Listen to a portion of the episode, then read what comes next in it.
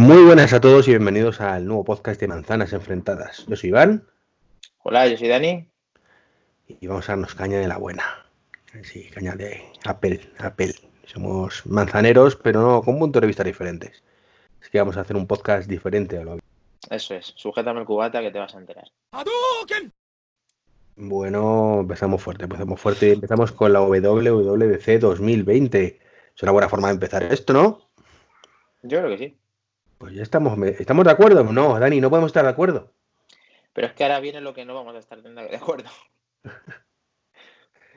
vamos, vamos a empezar con la keynote, que fue el pasado día 22 de junio. No tenemos ni idea, ni queremos saberlo cuando estéis escuchando esto. Y bueno, la vivimos de formas parecidas, pero también diferentes. Bueno, empezamos el primer asalto, iOS 14. ¿Qué te pareció, ¿Qué te pareció iOS 14? Bueno, bueno, vamos a, ver qué presentaron. Vamos analizando poco a poco. Eh, yo tengo aquí apuntado la chuletilla, ¿vale? Y empezaron con PIP a pantalla completa en el iPhone, por fin. Así que estamos en el primer por fin de la noche. Eso es. Ahí te estoy de acuerdo de momento contigo. Empezamos muy mal. Eh, cambiaron el sistema de llamadas Ahora son notificaciones con dos botoncicos para colgar y descolgar y creo que en el iPhone también, eso es en el iPad, aunque ya hablaremos de, de iPadOS más adelante. Y en el caso del iPhone, pues también con los botones para mandar mensajito y, demás historias. Segundo, por fin de la noche. ¿O no? ¿Qué? segundo por fin de la noche? sí, ahí ya se, se cumplieron cosas que muchos ya dijeron hace mucho tiempo y que queríamos que lo incluyeran y, por fin lo han hecho. Entonces, efectivamente, es otro por fin, por ahora. Luego vamos a ir poco a poco a ver si estamos ahí enfrentados o no, pero por fin, eso lo hicieron. No, la verdad es que de iOS 14 esto fue de lo que más me gustó. ¿Lo de la llamada o lo del...? Lo de la llamada, la llamada, lo que estamos haciendo. El PIP, pues bueno, está bien, eh, prefiero tenerlo o no tenerlo, pero sinceramente, o sea, tampoco es una cosa que me quitara el sueño. Máxime cuando en el iPad, pues mm, ni siquiera YouTube y alguna más son capaces de hacer algo decente y usarlo. Bueno, gracias a Dios tenemos a Safari que nos saca de mucho, aunque tú no sé por qué ese punto de vista sí que le tienes en contra de mí es que no, eres capaz de utilizar Safari o... No, no, no es que no sea capaz, es que YouTube, tengo la aplicación de YouTube. Ya, pero si Safari te aporta un extra, no vas a utilizar Safari. Pero yo es que me he vuelto muy pro apps. Es que lo que debería de ser. es más, yo en el Mac, en el Mac hay veces que no hago cosas y me voy al iPad, ¿vale? Porque no tengo aplicación. Sea, tengo que abrir el navegador para meterme, por ejemplo, en Brink, la aplicación que utilizo yo para la, lista de la compra, y hay una versión web, ¿vale? Se llama web.brink.com, creo que es algo así. Eh, me da pereza. Tardo menos, de verdad, en abrir la aplicación en el iPad y, hacerlo ahí. Bueno, ahí puedo llegar a entenderlo, pero si ahora mismo tu finalidad es tener el PIP este y lo hace Safari, ¿por qué no utilizas Safari? Yo, a ver, yo intentaría utilizar la app, pero si está mucho mejor en este aspecto el navegador, pues es utilizar navegador. ¿No? Que no, que no, que a ver. Pero es que es una aplicación, a ver, es una aplicación de Google. Google no va, pasa como cuando la tiene Apple el control, no va a querer darte todo lo que ellos quieren dar, o yo lo interpreto así, se lo dan a sus propios dispositivos, a su propio sistema. Sin embargo, eh, no pueden hacerlo en Safari, pues habrá que utilizar Safari es mi manera de verlo, no sé, es que es diferente a la tuya. Lo que quieren luchar para que saquen la aplicación en condiciones y ponerles verdes en todas partes. Ya, que no van a hacer caso, evidentemente, porque nadie nos va a escuchar a ti ni a mí. Ya. Pero, pero es una, no sé, me, jode mucho. Y eso, me he bajado incluso aplicaciones de terceros de YouTube, ¿vale? Para que sí tienen PIP. Pero no me ah. acaban de convencer. La que me gusta es la oficial. Hombre, es normal. Si aquí la finalidad. Hay... tus cosas y no sé. Yo utilizaría igualmente la oficial si tuviera todo lo que tiene que tener. Pero como te expliqué en un vídeo el otro día, yo si quiero hacer un, segundo plano en iPad o quiero ver en el iPhone eh, sin tener la cuenta premium, quiero escuchar lo que está lo que está reproduciéndose saliendo de la aplicación, tengo que recurrir a Safari. Y gracias a Dios que puedo recurrir a Safari y puedo hacerlo así. Si no, pues la mitad de las cosas que escucho con YouTube no las puedo utilizar, no las puedo escuchar si no es así. Entonces, bueno, es mi alternativa, que no es lo mejor. Pero cosas en YouTube, pero ¿qué hace salvaje? ¿Pero qué, es eso de escuchar cosas en YouTube? A ver, es que hay muchos directos que los hacen a través de YouTube. O sea, eh, hay poca gente que utiliza pues eh, Spreaker, hay poca gente, me refiero de las cosas que yo consumo. Por ejemplo, ahora mismo estoy escuchando eh, muchos directos del este de estado de alarma, de cosas así de este tipo que solamente publican ahí en directo. Y entonces, para no estar condicionado a reproducirlo, eh, que me quite todas las posibilidades del iPhone, puedo escucharlo a modo de podcast gracias a Safari. Entonces, a mí me da la vida tener un dispositivo que me cumple y no tengo que recurrir a otra cosa, que simplemente me meto en Safari, lo veo como versión de escritorio, cierro la aplicación, me refiero, salgo de la aplicación y le digo que quiero seguir reproduciendo en el, en el centro de control. Y ya con eso me permite escuchar lo que yo quiera de YouTube, que están emitiendo en directo solamente por esa vía, y lo hago con el iPhone. Si estoy fuera, lo hago con el iPhone. Si estoy por casa dando vueltas, lo sigo haciendo con el iPhone. O sea, el iPhone se ha convertido en, casi todo. Gracias a, eso, para mí, en el día a día para escuchar multimedia. Bueno, yo es que los directos eh, es muy raro que veo un directo y si lo veo es por ver a los que están haciéndolo, con lo cual pues me gusta ver el vídeo. Sí, pero eh, lo que aportan los que están haciendo lo del vídeo es audio solamente en retransmisión. O sea, realmente es un programa de radio, es realmente un podcast. Es como cuando estamos hablando ahora mismo tú y yo, y ahora mismo podemos subir este vídeo a YouTube y nos pueden ver, pero esto perfectamente en formato de podcast cuadra perfectamente. es que esto es, un esto es un podcast, pero si lo estamos emitiendo en YouTube, la gente querrá vernos los caretos y decirnos hola, estamos aquí, comentar cosas. No estoy de acuerdo con eso. A ver, cada uno puede utilizar la vía que quiera para. Hombre, claro, se ha jodido que, en eso consiste todo. Escúchame, yo no tengo la necesidad del programa de una hora, de lo que estoy consumiendo, tener que estar, o no tengo el tiempo para poder no perdérmelo en ese momento y escucharlo. Por lo menos lo puedo escuchar, que es la manera más interesante en la que a mí me enriquece el, podcast. O pues, Lo escuchas cuando lo publiquen en formato podcast 10 minutos después. Que no, hombre, que yo lo quiero en directo y lo quiero en ese momento y lo quiero así. Que vamos, que es que a ver. ¿Qué tío? Esto es un Hayuke en que te acabo de dar la cabeza, o sea. Pero, pero no, Hayuke no, es que eres un pequeño dictador como Jorge Javier Vázquez. Tío, ¿qué pasa? Hostia, lo que me ha dicho, hostia, lo que me ha dicho. Bueno, a ver, que tiene que ser que como se escuche, o sea, primero con la app sí o sí. Nada yo he dicho yo, he dicho yo, yo he dicho que cada uno, yo digo, yo te digo cómo lo hago yo. Pero tú tienes la verdad absoluta, porque a ver, me criticas de la manera que estoy utilizando yo mis, historias para escuchar mi... Te digo porque tu sistema no me funciona a mí. No, pero ahora mismo tú eres capaz de retrasar un directo para consumirlo en ese momento porque no porque tú lo quieres ver, aunque hablen la gente solamente. Pero, pero a ver, Dani, yo tengo en mi listado de podcast ahora mismo como 24 horas pendientes de escuchar. Entonces, lo último que me preocupa es si no estoy en ese momento delante del monitor y tengo mucho, mucho interés en ver el podcast ese en directo, es escucharlo al día siguiente.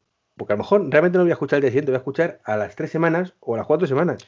Vale, pero un inciso. Hay momentos en los que no puedes escucharlo más tarde. ¿Qué quiere decir? Que lo que están diciendo en ese momento es la actualidad, lo que a ti te interesa consumir. Sí, en ese momento. No hago ese consumo claro, ahora mismo, si yo estoy informándome de las noticias diarias de, pues, de política, de actualidad, de lo que sea, si yo me pierdo. Tienes que hacer, todo buen español, eh, ponerte la 1. Eh, donde te cuentan todo de forma totalmente coherente e imparcial. Bueno. o poner Tele5. También. o la sexta. Pero vamos, el caso. Eh, con todo eso también lo puedes consumir de la manera que lo estamos diciendo. O sea, eh, incluso hasta la propia Sexta tiene su aplicación que puedes escuchar la televisión de solamente televisión. Sí, bueno, no, hagamos publicidad de la Sexta, por favor. No, me refiero, cada uno tiene sacando está sacando, a ver, cada uno está sacando su alternativa a escucharlo eh, a modo de radio. Y cada uno elige lo que quiere, escucha lo que quiere y, está, está genial. Pero a mí ya te digo, la actualidad se tiene que consumir en el día, porque si, si lo haces mañana ya no es actualidad. Y, tú sabes lo bien que me lo paso yo cuando escucho un podcast de hace un mes hablando a la gente de las flipadas que se le ocurren para la keynote de que estamos hablando, que fue hace tres días. Y dices, pero ¿qué equivocado estabas? Sí, eh, y de hecho hay muchas... Que también lo hay. Perdona, que no te he dime qué visionario eras, que también hay gente que dice, pues me gustaría esto. hay, gente, que acierta, pero a ver, madre mía, hay un montón de cosas que yo creo que se han dejado, de sí, que muchas especulaciones y, filtraciones que al final no han, no han, llegado a término. Y una que estaba pensando yo esta noche eh, ha sido la de que el propio iPhone pueda eh, restaurarse sin ordenador. O sea, cuando está en modo DFU, que tenga esa partición para que pueda recuperarse. Bueno, a lo mejor esto lo meten poco a poco, después, no sé. O, no, lo, o no lo han dicho en la Keynote. O no lo han dicho. Nadie, pero nadie, nadie ahora mismo en estos días de beta ha dicho que eso se puede hacer. Y entonces me da pie que eso era una filtración de mucho peso que tenía y mucho sentido que tenía para que no recurriésemos a un ordenador. Y aparentemente no está, pues, hombre, eso, pero eso es, no es una flipada, eso es, eso sí puede llegar a, suceder. Sí, sí. Bueno, ¿por dónde vamos? va a ser necesario eso cuando tengamos por fin, si es que los tenemos algún día, los iPhones sin cables. Pero bueno, eso va a ser otra, otra guerra que ya discutiremos en su momento. Eh, estábamos hablando, sí, que me has vuelto al PIP, que le hemos dado demasiada importancia al PIP, que, bueno, que, en el iPhone, pues tú lo ves muy importante, yo lo veo más secundario, pero porque yo la mayor parte de consumo de audio sí lo hago en el iPhone, pero yo, por ejemplo, de vídeo, que es para lo que realmente es interesante el PIB, más allá de cuando la apartas del todo para escuchar un podcast en directo de actualidad que no puedes esperar a escucharlo, es en el iPad. Vamos, no. Yo lo veo más natural. Sí, eh, tiene, tiene, más sentido en el iPad, pero que lo hayan incluido en un iPhone con las además con las características técnicas de un iPhone que puede hacer eso y mucho más. Luego también presentaron, como digo, lo de las llamadas, que eso creo que estamos de acuerdo los dos, sin que sirva como precedente que brutal, porque brutal, que estar mm, haciendo algo y de pronto te cierra todo y además es que mm, no, sé tú, pero yo lo tengo puesto que, me, que las llamadas eh, vayan entre todos los dispositivos. Entonces, eh, estás en el iPad de pronto y te pone también la pantalla completa, que tienes una llamada en el iPhone, que es molesto no lo siguiente y de estas cosas que tampoco le has dado mucha importancia porque siempre ha sido así, pero dices, es que, es que esto está mal pensado. Sí, bueno, realmente todo el mundo cuando le llaman, en teoría debe de coger la llamada, o debería. O sea, que lo interesante es saber que te están llamando. Que hayan pasado tantos años y generaciones de iPhone y de iOS y lo hayan hecho hoy, pues hombre, yo doy palmas con las orejas y lo agradezco, pero esto podría haber sido mucho antes porque esto yo creo que era una cosa muy sencilla de, haberlo resuelto. Pero vamos, enhorabuena Apple, esto lo esperábamos y, y está muy bien que se haya hecho, pero vamos, que una llamada en teoría del 10, de, vamos, imagino que de tú y como de tanto tú como yo, si te llaman 10 veces, si tú lo puedes coger. Sí, sí, sí, yo cojo la llamada siempre, pero me funde cuando ya te digo, yo cojo la llamada en el iPhone, ¿vale? O, incluso si tienes los cajos puestos, lo puedes coger desde los cascos, desde los AirPods, AirPods Pro eh, o lo que tengamos cada uno, mm. o Warbitch y demás. Entonces, eh, si, si estás escuchando, por ejemplo, un podcast en el iPhone eh, te entra la llamada y estás viendo noticias, por ejemplo, o no estás escuchando nada, simplemente lo tienes puesto con el iPhone y estás viendo noticias en el iPad, pues si tú ves la notificación de la llamada, descuelgas directamente desde el micrófono, o sea, desde el auricular, y descuelgas en el iPhone, punto. Y sigues trabajando tranquilamente viendo lo que estás viendo en el iPad. Y así te bloquea todo y es como, joder, qué, qué pesa. Y ya está, y lo cojo y ahora me pongo a hablar. Pero la primera sensación, al menos a mí, es eh, joder, ya me está entrando una llamada. Que te, te rompe un poco el, flow del trabajo. Quizá tengan que perfeccionar el handoff de, este, de esta utilidad, porque lo mismo ahora con las nuevas, cuando todos tengamos tanto el MacOS 11, cuando tengamos eh, todo con el mismo último sistema operativo, pues se lleve mejor ese, esas manos, esa continuidad eh, con, el resto de dispositivos y no sea tan invasivo. No, pero si ya no lo es. O sea, teóricamente ya con iOS 14 pues no lo va a ser, ya va a ser una notificación y ya está. Claro, pero ¿no te, ¿no te ha pasado a veces que como que las dos cosas están funcionando y como que no se entera de que lo has cogido, como que te queda un poco todo colgado? ¿No te ha pasado a ti? Mm, sí, puede que sí, alguna vez. Pero bueno, en ese momento, como lo que pongo ya es hablar por teléfono o con quien me esté pues llamando. Ya dejas el proceso, pero lo, suyo es continuar y que no se te interrumpa, ¿sabes? Eh, sacar una herramienta de traducción, que sinceramente no sé qué tal funcionará.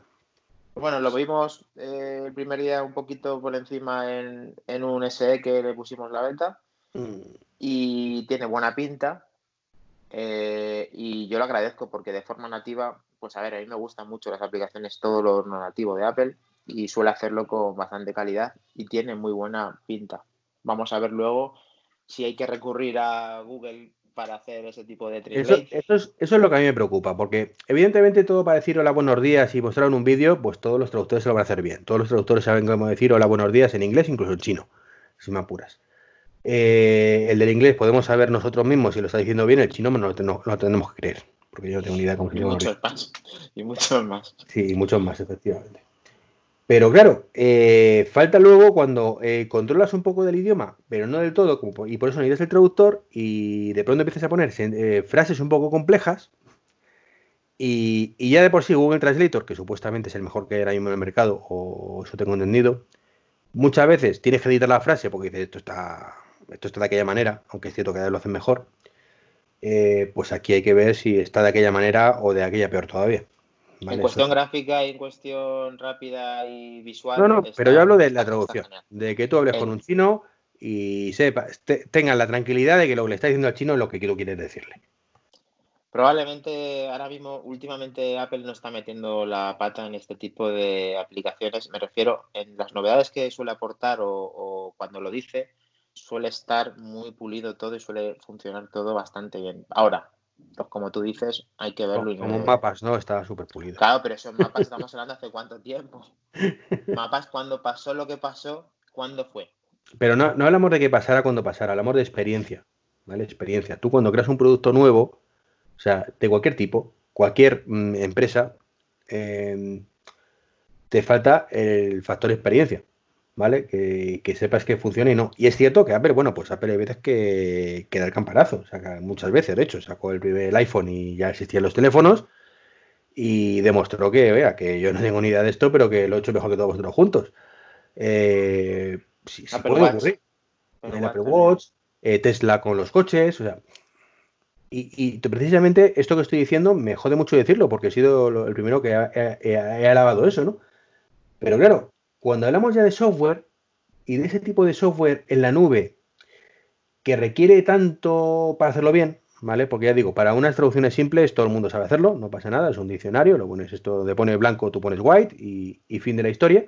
Pero claro, cuando ya tienes que hacerlo con soluciones un poco más complejas, sintácticamente correcto, que lo que en un idioma se dice de una manera, en un orden sintáctico, en el otro se dice de otra manera, ¿vale? Que no es traduzco palabra por palabra, sino orden de la frase. Em, todo ese tipo de complejidad es lo que me preocupa. Máxime cuando tenemos un ejemplo, ¿vale? De entendimiento de lo que le estás diciendo y lo que debe hacer, que se llama Siri. Y creo que, em, que es abrir el cajón de mierda, es el amor de Siri, porque es, pero en comparación con otros asistentes, ¿vale? Pero lo cierto es que está ahí. O sea, eh, fue el primero, dio un golpe en la mesa y se debió romper el, el, brazo al dar el golpe y se, se quedó a Jayola y todavía no acaba de recuperarse porque ese es el, eso es lo que me preocupa. Si no es capaz de, de, traducirme al lenguaje de Siri lo que yo le estoy diciendo y es su propio, su propio asistente y que me entienda en cualquier dispositivo, ¿cómo va a ser capaz de decir lo que estoy diciéndole insisto, a un chino, digo chino, pues no porque tenga nada contra los chinos, todo lo contrario, sino porque es un idioma que yo desconozco por completo eh, y tengo que fiar a ciegas. Es más sencillo, a ver, supongo que efectivamente tiene una, tiene una relación eh, lo que estás contando y estoy en parte de acuerdo. Eh, efectivamente, a ver, si no es capaz de entenderte Siri, ¿cómo te va a entender un traductor? Vale. Pero son, es diferente. A ver, eh, la traducción lleva mucho más tiempo, aún así que Siri. Y Apple. En Apple no, esa es la historia. Ah, en Apple no, pero en Apple mm, están, eh, llevan mucho tiempo sacando eh, productos que requieren cierta traducción, no para, el, para usos, pero sí para poder traducir el sistema operativo y todo lo demás. Pero bueno, eso no creo que tenga mucho que ver con lo que es. No, no, claro, no, tiene que ver una cosa con otra porque esto lo traducen humanos. O sea, al final, el, en la cadena de texto donde pone Apple en inglés, eh, push the button, pues llega un españolito o alguien que sepa español y dice pulsar el botón. Y si no entra, incluso te lo dice de otra forma, ¿no? Eh, pero aquí hablamos de que tienes en automático. Y, es que no me fío un pelo. O sea, que ojalá me equivoque de verdad. Ojalá cuando llegue, a mi dispositivo funcione bien. Y puedo decir realmente que esto funciona. Eh, también es cierto que yo no soy, ni, tú ni yo, creo que somos los perfiles de usuario que lo vamos a utilizar. Es decir, no viajamos habitualmente a otros países. Eh, por suerte, por desgracia. Eh, no, pero al final todo el mundo, a ver, el que, el que más, el que menos utiliza un traductor. Si lo tiene tu propio sistema operativo, muchísimo mejor. O sea, y si lo tienes forma nativa de que te lo va a traducir y encima tienen una, tasa de satisfacción muy alta porque suele funcionar la mayoría de las veces, como en teoría sí que hace el de Google, pues si más o menos está en esa órbita el de Apple, te olvidas del de Google. Y que eso creo que sería la finalidad que en la que utilizaríamos tú y yo el, el traductor. Pero vamos, en cuanto a, lo de Siri y, este traductor, creo que lo que está ocurriendo, y eso lo hemos hablado ya durante muchos años, es que eh, Apple pues no te pide toda esta privacidad para perfeccionar el propio, el propio sistema, en este caso de reconocimiento de voz y en este caso de la propia traducción. Entonces, no aprende de, los, de todo esto, a no ser que tú lo consientas. Y eso es el problema. ese es el principal problema desde que salió Siri, de que no tenemos, no vendemos nuestra alma al diablo, como yo siempre digo con este caso, para que los demás se enriquezcan de todo esto. Y es que Apple, si eso lo hubiera hecho igual que Google, sería igual o mejor que Google, bajo mi punto de vista. Yo es que ahí nunca he entendido esa parte de Apple. O sea, entiendo perfectamente que, que guarde nuestra privacidad, pero creo que es eh, que guardar la privacidad significa que si alguien le dice eh, cualquier cosa, es que no, me quedo en blanco, no se me ocurre, cualquier cosa, pues nadie sepa quién lo ha dicho, pero por lo menos que sepas que alguien ha dicho esto y quería decir esto otro. Mm, ¿Sabes? O sea, creo que no es tan complicado y que lo sigas almacenando en la nube. ¿Qué más da? Que nadie sepa que ha sido Dani. ¿Vale? Que, se trata de eso, que nadie sepa que ha sido, ha sido Dani. Pero es que para eso, en teoría, tú tienes no solamente que consentirlo, sino que que es que encima luego está tan, tan cerrado el tema ese de la privacidad que quieren ponerse el sellito este de la, de la privacidad, que en muchos aspectos es muy interesante y es lo mejor que tiene. Son muy pesados, Dani, son muy pesados. O sea, lo que no quieres es que cada vez que haces una cosa, levanto la mano, pero con privacidad. Y ahora la bajo con privacidad. Y ahora mira a un lado, pero que sepas que tu privacidad está cubierta porque mira a un lado, pero nadie sabe que, que has mirado realmente. Y ahora mira al otro, pero que o sea, son muy pesados. O sea, eso estaba bien hace cuatro años. Ahora ya. ¿Te has fijado que, mm, no sé si he visto un tuit de Eduardo Alchanco de, ¿no has visto tú este que dice que unas aplicaciones eh, están constantemente revisando el portapapel? El, sí, sí, lo he leído. La de Kik y, o sea, los, los TikTok, mejor dicho, y no sé qué aplicaciones más. Y eso está muy mal. Si, si pero, nadie lo discute. Pero ¿por qué sale eso? O sea, porque vuelve a dar un incisa, vuelve a dar una importancia que, que nunca la ha perdido Apple en cuestión de privacidad. A veces se pasa y otras veces consigue que las aplicaciones, incluso que tengan un nombre muy grande, como puede ser mm.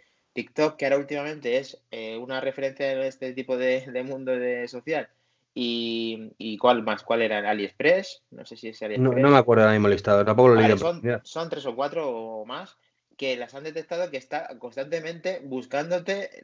O sea, eso, es, yo lo considero eso grave. que sí, que es grave. Insisto, me parece, que no deberíamos de permitir. Dani, me parece perfecto que tenga esa filosofía de privacidad Apple. Creo que cuando la, limita, debería buscarse la forma de que no la limitara, ¿vale? Creo que las cosas no tienen por qué ser blancas o negras, pero en los temas donde mm, es blanco-negro y es, eh, ¿aporta esto a un beneficio para el usuario? No. No hay tutía, no, privacidad a tope. Yo lo que voy es que son muy plastas diciéndolo. O sea, que creo que pueden hacer la keynote tranquilamente eh, y hubieran reducido la keynote a lo mejor 20 minutos, y no me quedo, creo, que me estoy quedando corto si digo 20 minutos, si hubieran obviado el tema de decir a todo que es super privacidad. Que la parte esa de ajustes que pusieron que, bueno, ni siquiera lo tengo en el, en el guioncillo. Los ajustes extra de privacidad, de localización, de todo eso, ¿tenían que comentarlo? Sí, perfecto. Pero todo lo demás, que hacen en todas las keynote, con todos los productos que sacan, ¿vale? Con que al final de la keynote dijeran, y todo esto con la máxima privacidad para todos vosotros, en dos frases, que ya sabemos cómo funcionamos, sería más que suficiente. Ya, pero es que una de las grandes diferencias que hay ahora mismo, bueno, una y muchas, pero quizá la mayor diferencia con Android, que es su principal rival, es esa.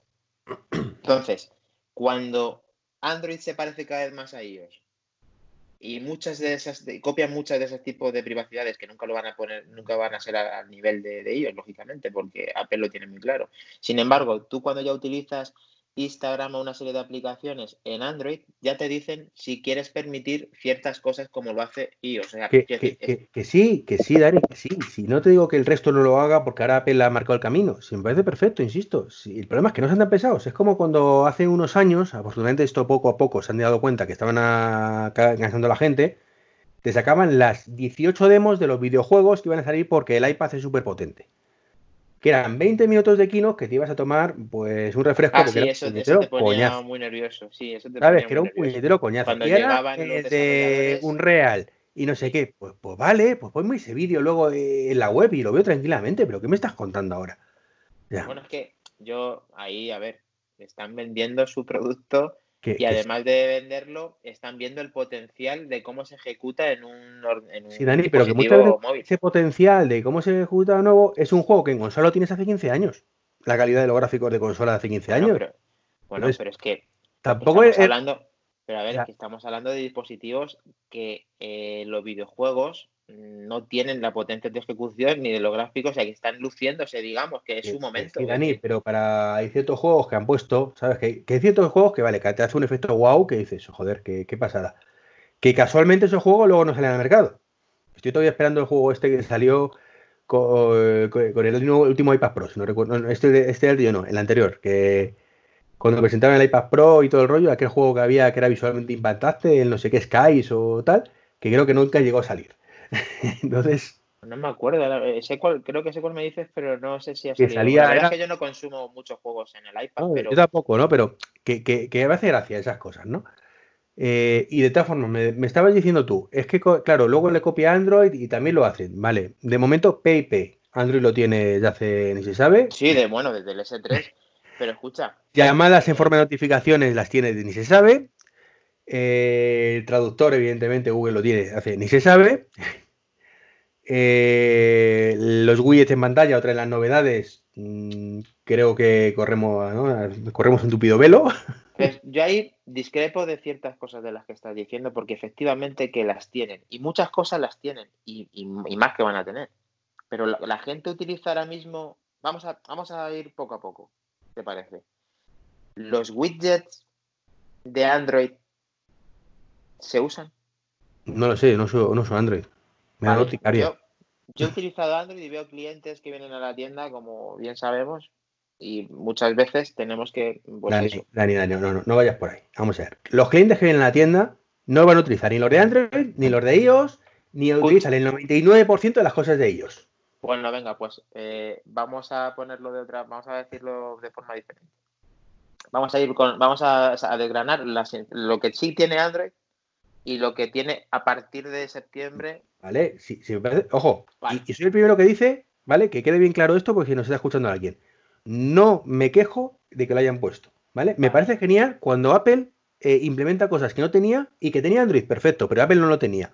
Igual que no me parece mal, aunque también hacemos el chascarrillo cuando de pronto Android copia a Apple. Lo que pasa es que hay que tener la vara de medir igual. O sea, los dos se copian a los dos, punto.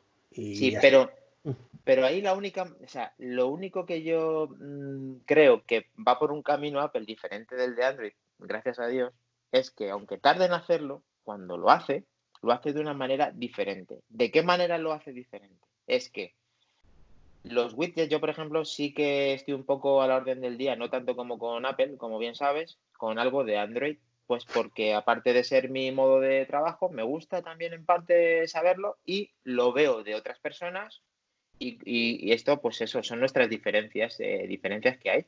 Y entonces, los widgets, que lo llego viendo desde, pues desde Android, no sé si, si del principio de los Android, si desde antes del KitKat. O sea, esto, de los widgets es una cosa de hace 500 Android 2, Android 3, alguna cosa de esta, vamos. Entonces, ha habido una evolución, eso me encantaba porque era una manera de tener una información directa en la pantalla, eh, que en teoría es la finalidad del widget. Eh, personalizar lo que tú utilizas, enriquecer la pantalla de inicio y de las páginas que tengas en Android o en iOS para, de un vistazo, de una manera más rápida, tener información. Entonces, los programadores sacaron millones de widgets y consumían una memoria RAM increíble. Eh, tenías, pues eso, eh, sacabas al máximo el partido como el jailbreak, cuando, como el jailbreak en, en, Apple, que podías, te permitía hacer 500.000 cosas, que es que, las que ahora mismo eh, están equiparándose como estos widgets. Pero vamos, vamos un poco más centrados en, en el tema. Los widgets a día de hoy, de lo que yo conozco, y me puedo equivocar, no se utilizan prácticamente ni os nada, nada más que lo que te viene puesto. Había mucha gente que tiene el buscador, la barra del buscador de Google. Y en Android te refieres, ¿no? En Android, sí. Bueno, eso ellos. Y, y en iOS, perdón, eh, me refiero en Android. Vale. No tienen ningún widget ni tiene intención de ponerlo. Ni los programadores lo dejan de forma fácil para poder tener, ni el propio sistema lo tiene de una manera fácil para poner los widgets como se ponían antes. O sea, están como de capa caída en Android bajo mi punto de vista. ¿Cómo lo están haciendo en iOS? No es de la, de la mejor manera que yo pensaba que lo iban a hacer, porque a mí eh, hay una persona que creo que te compartí el vídeo recientemente, que ya era un visionario y dejando pulsado la aplicación era capaz de personalizar esa aplicación a, modo de widget. Y eso era increíble cuando yo vi ese concepto y, y, lo que yo quería desde siempre. O sea, yo siempre he querido esto que han puesto ahora. Siempre que lo han hecho hoy, pero ¿de qué manera lo hacen hoy cuando lo hace Apple? De una manera fácil, porque vas a la izquierda, que es la página de donde van a estar los widgets, vas a buscar la aplicación que el desarrollador se ha preocupado de hacer un widget con las herramientas de Apple de programación y de manera eh, de dos líneas en forma de cuadrado o de forma grande, eh, utilizando dos líneas, te pone lo que tú quieras de esa aplicación en el home screen, o sea, en las, páginas que tú, en las páginas que tú personalices. Y dices, vale, y tanta, tanta historia para esto, pero es que eh, lo que no vemos ahora mismo en Android, que es eh, teléfonos o dispositivos de más de 1000 euros, de 800, de 500, de 300 que pueden ejecutar Windows, eh, que pueden utilizar widgets, no lo tienen. Y en Apple vas a ver los widgets funcionando un montón de widgets de programación, de, de, programadores que le han sacado ese partido a ese widget y que gente lo va a poner en su barra, en sus, cuatro. Cuatro, Dani. Al final van a ser cuatro. Lo mismo que utilizaban los teclados de terceros, que también era el fin del mundo porque no los tenía Apple. Eh, los cuatro que utilizamos todo. Y yo no soy yo teclados de tercero, no utilicé los widgets, los configuraré el primer día, dos o tres, y no volveré a utilizar ninguno más. ¿Que visualmente son muy bonitos? Sí. Pero yo tengo clarísimo que mi padre no va a poner un widget salvo que se lo ponga yo. Que mi madre no va a poner un widget, salvo que lo ponga yo. Y el 90% de la gente no lo va a poner. Igual que los widgets de la pantalla de widgets actual, que estamos diciendo como si fueran algo novedoso. No, los widgets existían, ¿vale? Desde hace años. Sí. Tienes una pantalla. Lo he intentado. Esta es la tercera manera de intentarlo.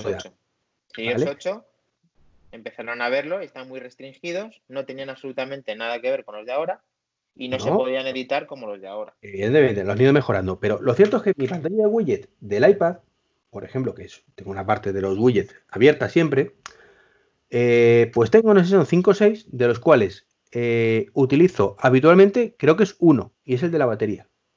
Punto. El resto mm, ni los utilizo y los tengo visualmente, pero eh, no consigo acostumbrarme. Entonces, ¿que, ¿que, quiero que estén ahí? Sí, me alegro que estén ahí. Cuanto más opciones de personalización, mejor.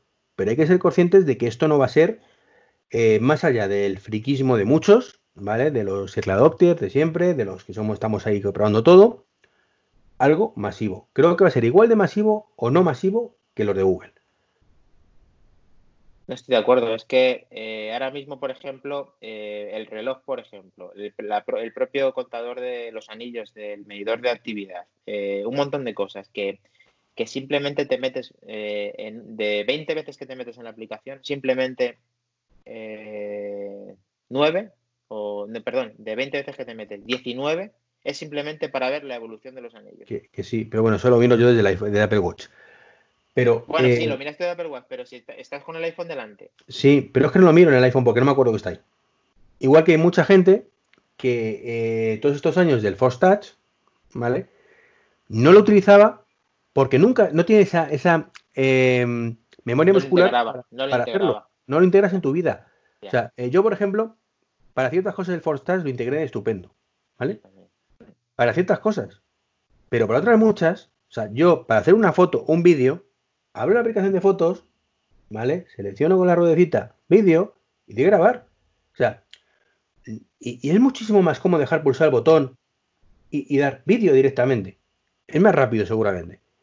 Pero no me entra. O sea, no me entra. Mm. Es, es, diferente. Porque una vez que tú configuras, eso, eso tienes que integrarlo y yo tenía tres cosas integradas que a mí el Fortouch me ha hecho polvo. O sea, que ahí me estás haciendo sangre porque mm. a mí el Touch es una de las cosas que más me una de las cosas que más me gustaba de no, a mí también eh, Dani a mí también de verdad vale pero a ver en cuanto a comparar ese tipo de integración con el widget es diferente. Y te y dice por qué pues por esto mira una vez que tú configuras los widgets a tu necesidad esos permanecen y te enriquecen sin embargo, integrar directamente una acción que tienes que hacer para grabar ese vídeo, tienes que acordarte de que lo tienes. De la otra manera no te, lo tienes que acordar. Simplemente... Y eso funciona así, Dani. Pero escucha, te viene mañana iOS 14. Te lo instalas.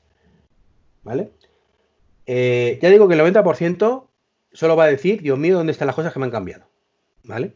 Sí, pero incluso, incluso parte, en una parte pequeña es hasta nosotros. Porque somos nosotros, ¿vale? Pero dices, venga, hay una cosa que se llama widgets que es nuevo, lo han cambiado, vamos a personalizar la pantalla de inicio. Entonces tú te dedicas tu tiempo, qué aplicaciones pones, dónde las pones, en la primera pantalla, en la segunda pantalla, eh, lo dejas todo, perfecto. dices, ¿cómo me mola? Ahora sí tengo el iPhone que llevo soñando 10 años y no me había dado cuenta. Vale. ¿Eh? Y perfecto.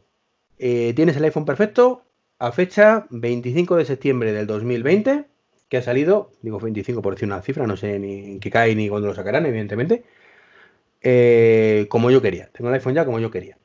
Pero ¿qué pasa? Que el día 26 de pronto me bajo una aplicación nueva. ¿Vale? Porque es una aplicación nueva y como somos así, probamos todas las aplicaciones nuevas que comentan por Twitter, que anuncian en los blogs, ¿vale? Eh, y a lo mejor el 26, pues como ha salido el, organizé los widgets de ayer, pues vino, vino a ver si tiene widgets. ¿Vale? No miro a ver si tiene widgets. Pero el 25 de octubre, un mes después, me bajo la aplicación y ni me acuerdo de ver si tiene widgets. Vale, ahí también vuelvo a discrepar. ¿Por qué? Por esto también.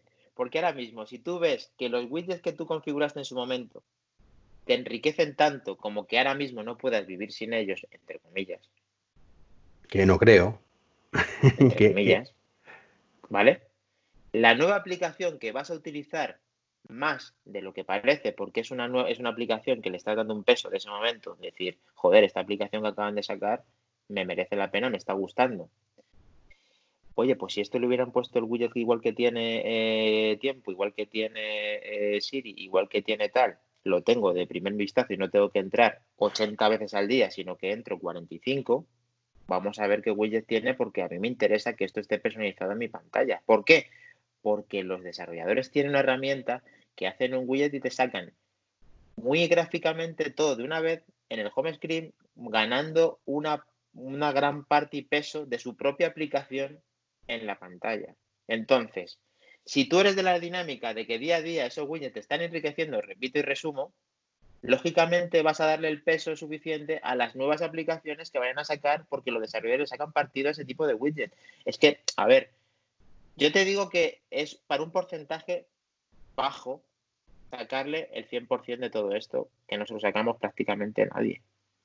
Pero sí creo que tienen un peso muy grande los widgets y creo que los desarrolladores se lo van a tomar en serio.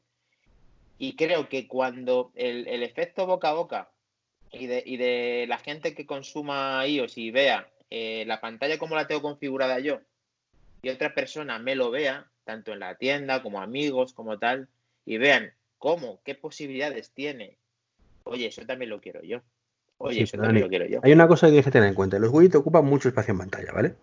Que está muy bien, ¿vale? Porque te da mucha información. Pero eso significa una cosa que es vital. Y es. Em, no podemos tener todo lleno de widgets. ¿Vale? Hay que ser muy selectivos. Entonces, yo ya te digo que tiene razón, que ahora los desarrolladores sacarán widgets, porque es lo que mola. Pero yo le veo igual que. Y, aquí me jode muchísimo, porque haya ocurrido esto, que el tema Apple Watch. ¿Vale? Todo va a sacar, no, me, digas eso, por favor. Todos van a sacar sus widgets. Todos, todos van a sacar a 25.000 widgets. ¿Cuáles van a tener la gente en la pantalla de inicio? Cuatro. ¿Vale? Entonces la gente de pronto dejará de hacer widgets. Dejará las mierdas de widgets que sacaron el primer día, porque había que tener un widget, porque además ni siquiera pensarán, ¿vale? En hacer el widget en condiciones para que sea práctico y que realmente la gente lo utilice, ¿vale? Pero ahí, eh, perdóname, perdóname, vuelvo a discrepar un poco, porque los widgets ya de por sí, ya cada aplicación tiene siempre uno. Sí, tiene uno, pero que son una mierda en la mayoría de los casos. Mm. Yo, por ejemplo, tengo, eh, vuelvo a decir lo mismo, una aplicación que me encanta, la he dicho antes, Spring, para hacer la lista de la compra. Hay un widget para hacer la lista de la compra. ¿Sabes lo que hace ese widget cada vez que puso al más en añadir artículo a la lista de la compra? No funciona. Me abre la aplicación vale, claro. Vale, vale. Eso es un widget que se ha quedado, que lo sacaron y no sirve. No, es que seguramente ni siquiera la API de los widgets permite, integrar. Es improductivo, es improductivo. Pero es que a, día de, a día de hoy, a lo mejor tú dices, vale, el widget es una patata porque no puedo hacer esto. Pero si ahora tienes las herramientas para poder hacerlo y encima lo tienes en vez de a la izquierda del todo, lo tienes en tu pantalla principal, es la manera de que eso lo vayas a usar día a día.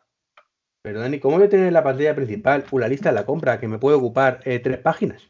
Depende, puedo utilizarte solamente eh, cuatro iconos. Es que está muy bien, pero lo cierto es que muchas veces eh, los seres humanos somos así.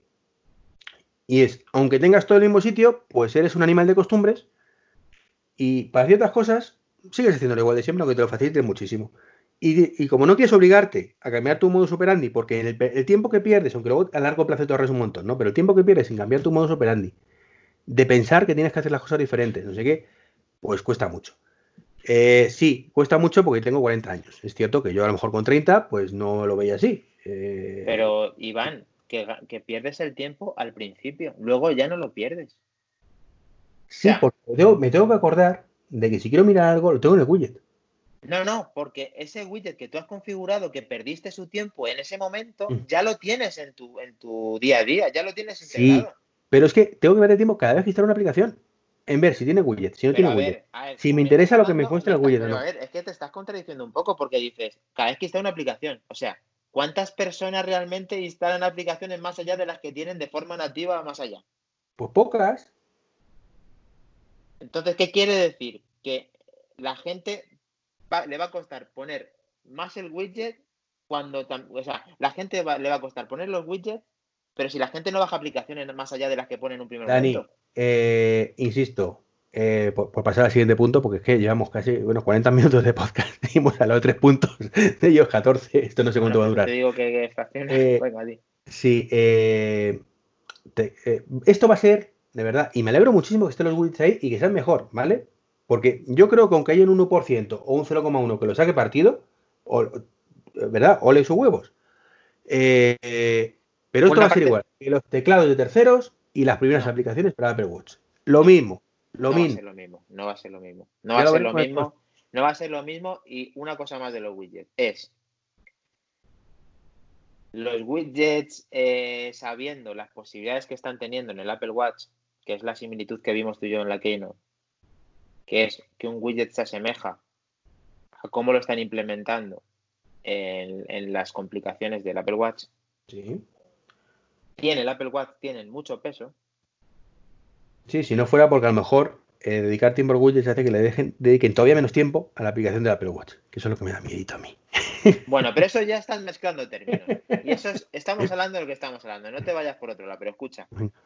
Si la, la propia complicación que es un widget en el iPhone, está funcionando muy bien y te enriquece muchísimo, en una pantalla de las dimensiones que tiene el iPhone y personalizando como lo vas a personalizar, en teoría, va a ser muy, una experiencia muy buena y muy satisfactoria para el día a día de tener en tu home screen, en tu, en tu pantalla. Y creo que puedes llegar a estar de acuerdo. Puedes llegar a estar de acuerdo. Eh, te lo diré cuando pruebe los widgets en pantalla, porque yo no he probado todavía más allá de tu SE los widgets y demás, porque todavía me estoy controlando para instalar las aplicaciones beta, las, las versiones de beta. Me estoy controlando. Vale. Eh, y ahora te explicaré en algún momento por qué me estoy controlando. Cuando acabemos por lo menos de hablar de ellos, vamos a intentar agilizar un poco. Creo que el resto de temas va a ser un poco más rápido de todas formas. Eh, hay nueva interfaz de Siri. Mm, sí. Que, por ahora dicen que es un poco engaño. Es decir, no te ocupo toda la pantalla completa, pero te habilito toda la pantalla completa, con lo cual a efectos prácticos es exactamente lo mismo, ¿no? Pero sí, está en un rinconcito o un simbolito de Siri, le, le, hablas igual de bien y de mal que antes y yo creo que hay poco ahí que debatir, ¿no? Eso es. Sí, en aspecto visual mejora mucho y probablemente cuando vayan finalizando las betas vaya teniendo, eh, no te vayan a utilizar la pantalla de forma completa. Y luego han sacado la librería de apps y ocultar páginas. Y esto lo meto en el mismo conjunto porque realmente uno lleva a lo otro, ¿vale? Porque si no, no tendría sentido ocultar páginas. Bueno, sí, sí tendría sentido, porque yo, por ejemplo, tiro mucho de Spotlight. Yo lo que tengo en la primera página lo encuentro rápidamente, lo que tengo en la segunda tal, pero hay veces que no sé dónde lo tengo, Spotlight y lo voy a tomar por saco, ¿no? ¿Qué te parece la librería de apps? Me parece una manera muy cómoda de tenerlo organizado eh, sin tener que hacer nada. Yo tengo muchísimas aplicaciones, eh, demasiadas, de la mitad casi ni me acuerdo que están, y pierdes mucho tiempo, ahí sí que se pierde mucho tiempo. O sea, yo creo que el tema de los widgets es una cosa que va a ser rápida y en el tema de buscar una aplicación o de administrarla o colocarla en su carpeta correspondiente, sí que conlleva, cuando tienes más de 700 aplicaciones, de, una barbaridad. Entonces, que sean capaces de meterlo eh, ligeramente visual y ordenado de forma automática, pues oye, es de agradecer. El problema de eso, y aquí volvemos al modus operandi cada uno, es, tiene 700 aplicaciones, yo tengo alguna menos, pero también tengo bastantes, eh, de las cuales no utilizo el 90%, utilizo habitualmente el 10% si llega, como todo el mundo, es que te acuerdes que esa aplicación está ahí. Y muchas veces, y yo sería el primero que ahora mismo con mis... ¿Cuántas páginas tengo? No mirar mientras... Eh, tengo actualmente tres páginas, pero porque lo tengo todo en carpetas. ¿vale?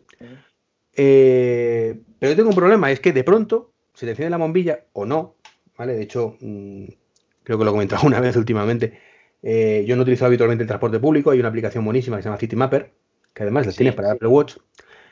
Eh, bueno, pues me encontré que iba a coger un autobús en un momento dado porque fui a hacer una revisión del coche hace poco y me quedé en blanco. Es como de pronto decir, eh, voy a ver dónde puedo consultar los horarios de autobús. Y me puse a buscar por ahí, el App Store, no sé qué. Eh, luego ya por fin vino autobús y no pude subirme por otros temas que, bueno, da lo mismo, ¿no? Porque con la pandemia pues no dejaban pagar en efectivo ni, con tarjeta, era, era de, coña, ¿no? Eh, pero claro, luego llego a mi casa, veo Citymapper, digo, estoy imbécil. tengo esta aplicación aquí que la he utilizado cuatro veces, que me encantaba utilizarla las pocas veces que he ido en transporte público, y cuando realmente la he necesitado no me he acordado que la he tenido ahí. Y eso que la tengo visualmente eh, disponible y la tengo en el Apple Watch. Entonces, muchas veces, si no ves las cosas, ¿vale? No te acuerdas que están ahí. Entonces, si las tienes camufladas en la librería de apps, pues claro, es que sí, la, las agrupa, pero ¿qué te pones a buscar? Todo lo que tienes ahí habitualmente. Es que es muy complicado, creo, buscar el equilibrio. ¿vale? Porque sí, tienes un cajón desastre de ahí, tenemos eh, teléfonos de 256 GB o de 512 en algunos casos. Eh, lo llenas de aplicación, no te acuerdas que están ahí y las tienes ahí en un rinconcito y luego nunca la vas a abrir porque no te vas a acordar que están ahí. Eso creo que sucedería siempre, o sea, que eso creo que va a permanecer. Claro, la gente que, no soluciona ese problema, que no soluciona ese problema. es más, creo que lo empeora. Porque si yo, por ejemplo, yo por eso lo agrupo en carpetas, porque por lo menos mentalmente, en un momento dado digo, ah, a ver si tengo una aplicación de fotografía, no sé qué, no sé cuántos. Aunque ya digo, lo más normal es que me quede en blanco y me ponga a buscar otras aplicaciones y me doy cuenta que luego que tenía ya una que me lo, solucionaba, pero no, al no utilizarla habitualmente, pues pasa eso, ¿no? Eh, entonces, eh, si oculto esas páginas, que me parece genial que se puedan ocultar para todas las mierdas que tienes por ahí que no utilizas nunca, eh, no, las, no te molesten, pero mm, al final el cajón de esas tres de aplicaciones creo que va a ser igual. O sea, un cajón de desastre no vas a ver nunca, o sea, porque tengan muy poquitas aplicaciones, en cuyo caso no necesitarías. Y va a haber dos soluciones. Una, las aplicaciones que utilices habitualmente. Y dos, las que te acuerdas que están por ahí, que no sé para dónde las tengas, y las buscas por Spotlight. Es decir, visualmente creo que sí que aporta, pero a nivel práctico no tanto. Bueno, es que en teoría creo que ese tipo de librería de aplicaciones es inteligente y, se te podría mostrar en un momento dado, depende de ciertas localizaciones, de ciertas, donde, cuando, donde, o sea, la frecuencia en la que usas las aplicaciones y demás, te las hace un poco más accesibles. Lo que no sé, claro, lógicamente cuando eso los vayamos eh, utilizando, muchas veces también es un arma de doble filo, porque eh, aparte de no poder verlas todas, a no ser que te metas en cada una de las carpetas, el único problema que yo le veo a eso es que te lo ordene de una manera que tú no consideras que tenga que estar ahí dentro. Entonces, si cuando los desarrolladores hacen la aplicación y la publican como productividad, tú no lo ves como productividad y lo ves como multimedia, acordarte que está en productividad o no acordarte del nombre puede ser un problema. Entonces yo iría un, un paso más allá y eh, si viera esa discrepancia con mi uso, yo lo que sí que podría hacer cada uno es eh, editarla. Creo que se podía. Creo que dijeron que se podía editar. Eh, hay una cosa que te voy, a, decir que sí, tiene sentido. Y es las carpetas inteligentes que ha, creado. ¿Vale? Como por ejemplo las aplicaciones recientes. Entonces, por lo menos ahí. Ahí, ahí es donde voy. esa sí puede ser a ver, ¿qué mierda has instalado últimamente para hacer limpieza? ¿Está utilizado? No, fuera. ¿Está utilizado? No, fuera. Vale, sí, sí, sí. En eso es lo primero que está eh, encaminado la conversación esta de las aplicaciones y librerías, pero yo el tema de, que te las agrupes solas. Y te las agrupas solas y no consideras tú que es de ese tipo de, denominación, de categoría, es donde te va a costar encontrar una aplicación si no recuerdas el nombre. Entonces, si eso luego se puede editar, no hay problema. Y que sea respecto a tu uso, que utilices este sistema que tiene Apple para que sepa, eh, que sabe en teoría por ubicación, por reciente, por número de usos y demás, te va a ayudar a poder tenerla más accesible en la librería. Eso está muy bien. Vale. Entonces estamos de acuerdo, ¿no? Que esto ni blanco ni negro, ¿no? De que está bien, pero bueno. Está bien, hay que usarlo, lógicamente. Mm, creo que está bastante mejor que lo que tenemos. Creo. Ahí te lo diré cuando lo instales. Es que te digo, es que yo, yo por lo que he visto, o sea, es que, y, esto es una constante. perdona, perdona, que están diciendo muchos que, que echan de falta que eso no lo hayan puesto en el iPad. Sí, sí, eso y lo de los widgets, ¿vale? Pero bueno, ya hablaremos del iPad eh, más abajo, o dentro de un rato. Eh, CarPlay. Eh, las novedades de CarPlay creo que son sinceramente de coña.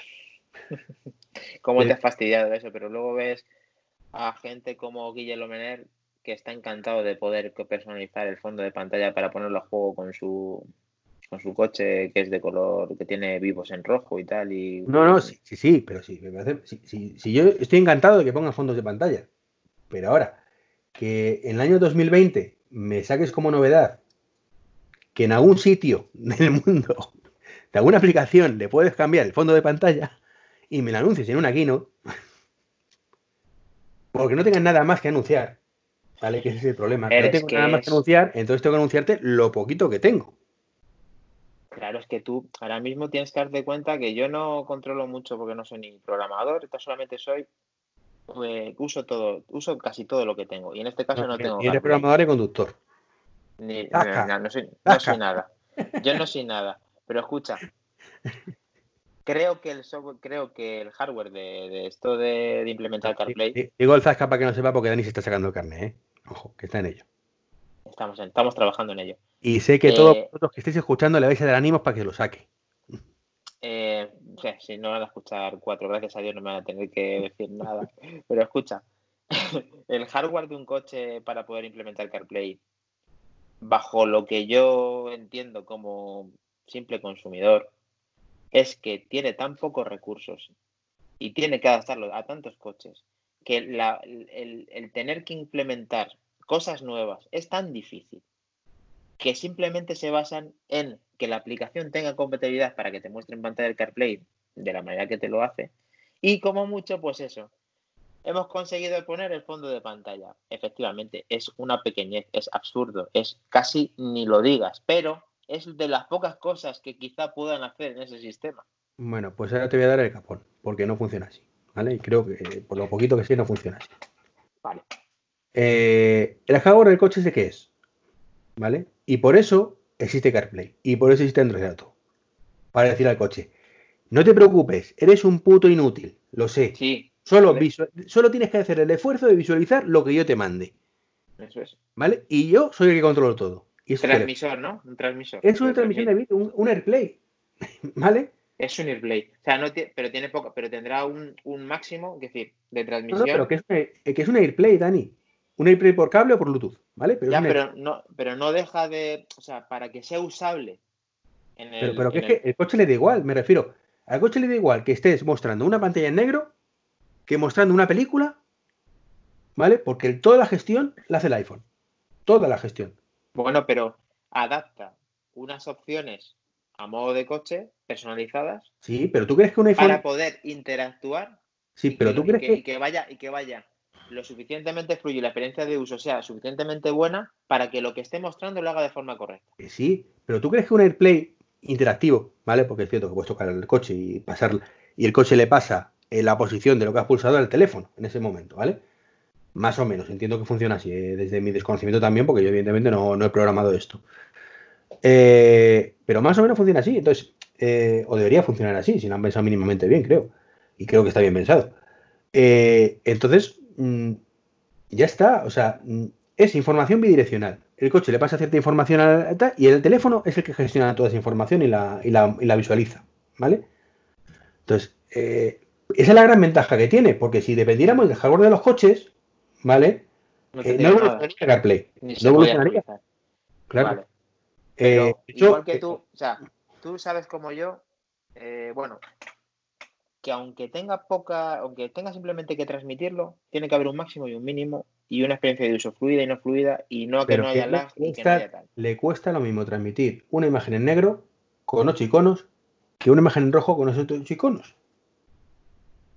Bueno, ahí yo creo que yo creo que no es exactamente igual. Bueno, que a lo mejor hay ligeras diferencias porque no es tan sencillo como lo he simplificado yo, ¿vale? Porque evidentemente habrá muchas intercomunicaciones, eh, muchas capas de, en la propia pantalla. No lo sé, si ya te digo que estamos hablando por hablar.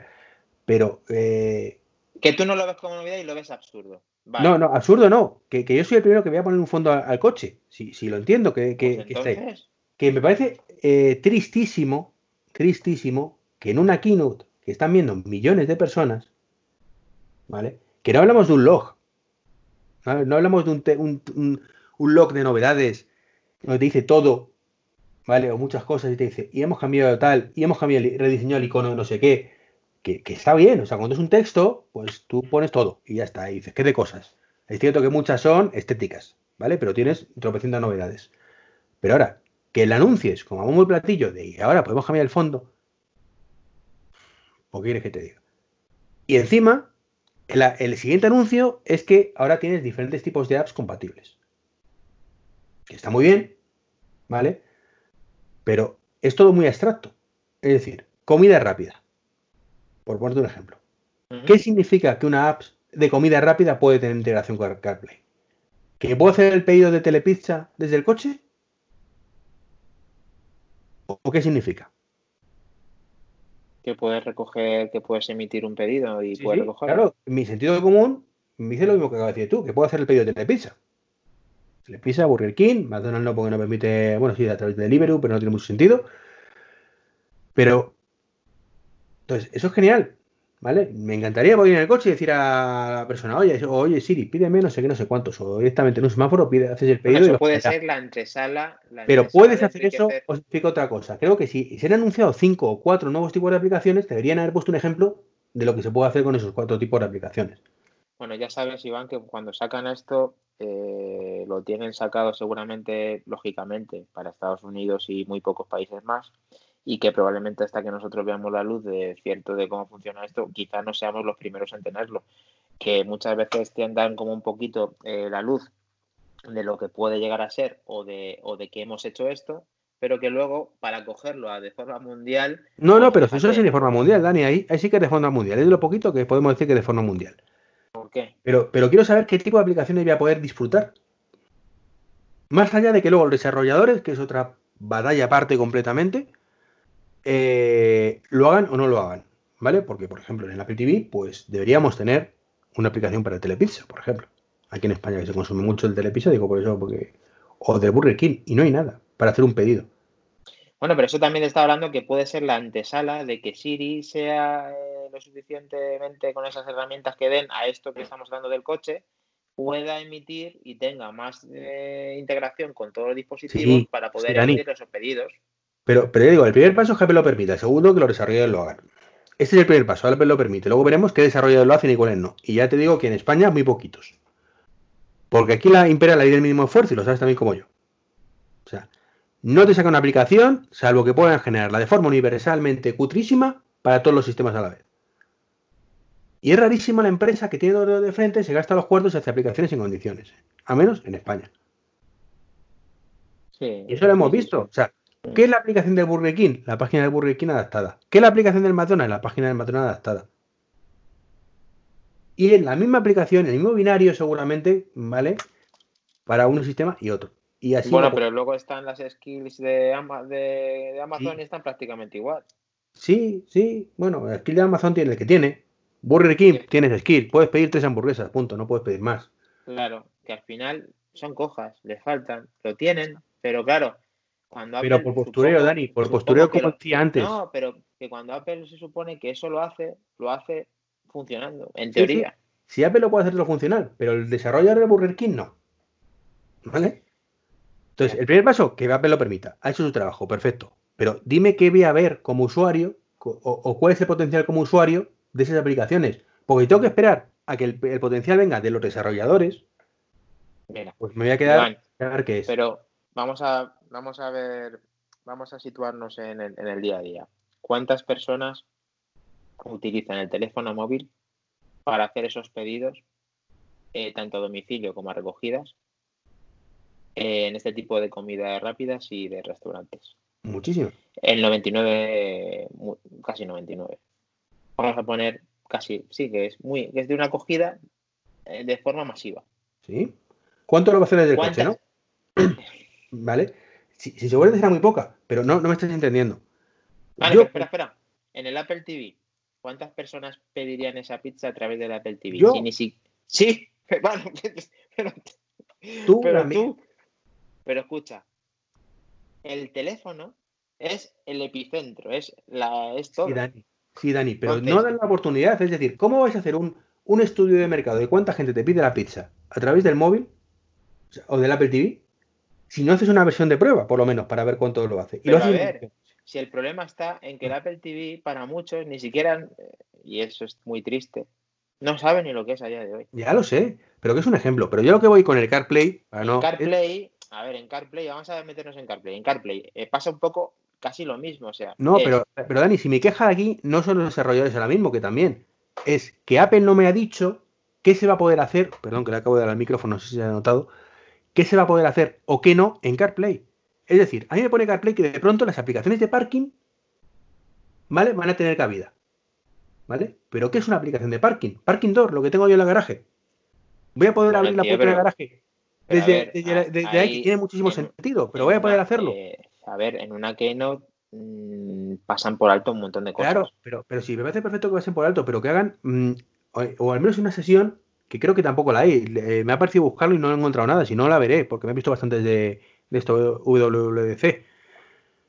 Yo lo que voy, Dani, que es mi queja y no creo que no me estoy explicando bien, es yo como usuario, pues soy muy dado por Twitter, por, bueno, por redes sociales en general, eh, comentarios en la aplicación, quejarme. ¿Vale? Quejarme, bueno, quejarme, pedir cosas. ¿Vale? Decir, está muy bien, pero no tienes esto, no tienes esto, no tienes esto, no tienes esto, no tienes esto. Y yo como usuario quiero que tengas todo esto. ¿Vale? Si a mí Apple me enseña en la presentación o en algún lado, ¿vale? Que yo voy a poder hacer pedidos del McDonald's o de cualquier otro servicio de comida rápida a través de CarPlay, ¿vale? Sabré que es posible. ¿Y cómo es posible? yo en la aplicación de. o en Twitter diré, señores de arroba McDonald's, sería genial que sacarais la aplicación no sé qué. Yo y muchísima gente, evidentemente, porque a mí no me hace caso nadie. Pero quizá, ahora, quizá ahí te estás, quizá ahí te estás anticipando a que mm, lógicamente lo mejor es que lo hubieran dicho, pero de no haberlo dicho no quiere decir que luego vayamos a saber y podamos. Lo que Dani es, eh, mm, como no lo sabemos, mm, pues no, no me veo capacitado, más allá de evidentemente pedir gratis, ¿vale? Y yo puedo pedir que, oye, que a ver si me haces una aplicación para que, yo qué sé, macho, cualquier gilipollez, ¿sabes? Bueno, pero ahora mismo, Iván, si tú eres desarrollador y tú tienes tus herramientas para hacer tus apps dentro del desarrollo de... pero es que los desarrolladores, los desarrolladores, eh, los desarrolladores son muy perros, en muchos casos. Es decir, se mueven de dos maneras, ¿vale? La primera por postureo. Si de pronto, ¿vale? De pronto sale algo nuevo que parece que todo el mundo va a estar ahí, tú estás ahí, ¿vale? El problema es tú estar ahí a cualquier precio es que no piensas las cosas. Y eso es una cosa muy grave. Y que hace muchísimo daño además. ¿Vale? Y lo hemos visto muchísimas veces. Como ahora lo que está de moda es sacar la aplicación para el Apple Watch, yo saco una aplicación para el Apple Watch. ¿Que aporta algo? No. No aporta absolutamente nada. Es una mierda. En cinco minutos de Pero tengo aplicación para el Apple Tengo aplicación para el Apple Watch. ¿Qué pasa? Que no, como, tengo una mierda de aplicación en el Apple Watch, nadie utiliza la aplicación que he hecho en el Apple Watch, porque es una mierda que no aporta nada.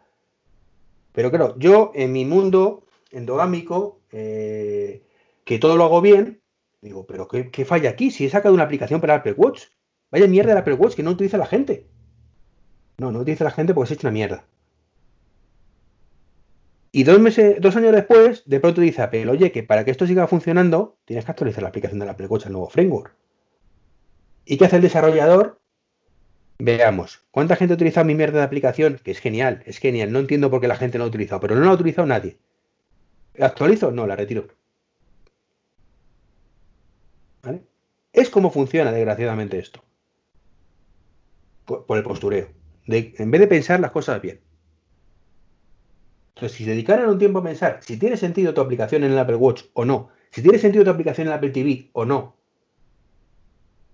¿vale? O si eres consciente de que lo haces por postureo, que también puede ser, que hay gente muy lista, evidentemente, que dice, sí, tengo esta aplicación ahí porque había que tenerla. sé que es una mierda y sé que seguramente no la actualizaré la vida más, pero bueno, sé lo que hay, ¿vale? Entonces, y, CarPlay puede ser lo mismo o no. Entonces, yo lo que no sé es las nuevas aplicaciones en qué consisten realmente. Que sí, que tengo que perder tiempo. Ahí ponemos la incógnita y La incógnita, vale, vale. Y ahora, respecto a lo que ha dicho Apple Watch, que es una cosa que yo estoy me pone muy nervioso ese tema de lo que ha pasado con el Apple Watch y ese tipo de aplicaciones que estabas comentando.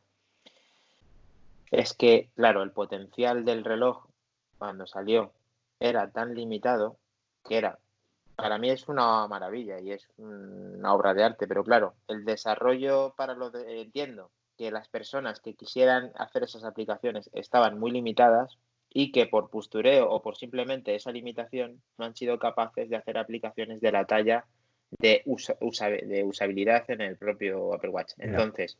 Dani, en el Apple Watch se han quejado muchísimo los desarrolladores, y no lo discuto, de que tenían las manos muy atadas de que hay muchas cosas que no pueden acceder de forma Y luego la respuesta es lenta, está Entonces, claro, para poder hacer una muy buena aplicación tenías que, pues eso, limitarla mucho en el uso, eh, darle muy poca información, tenía las manos atadas como tú bien dices. Entonces, ¿qué pasa?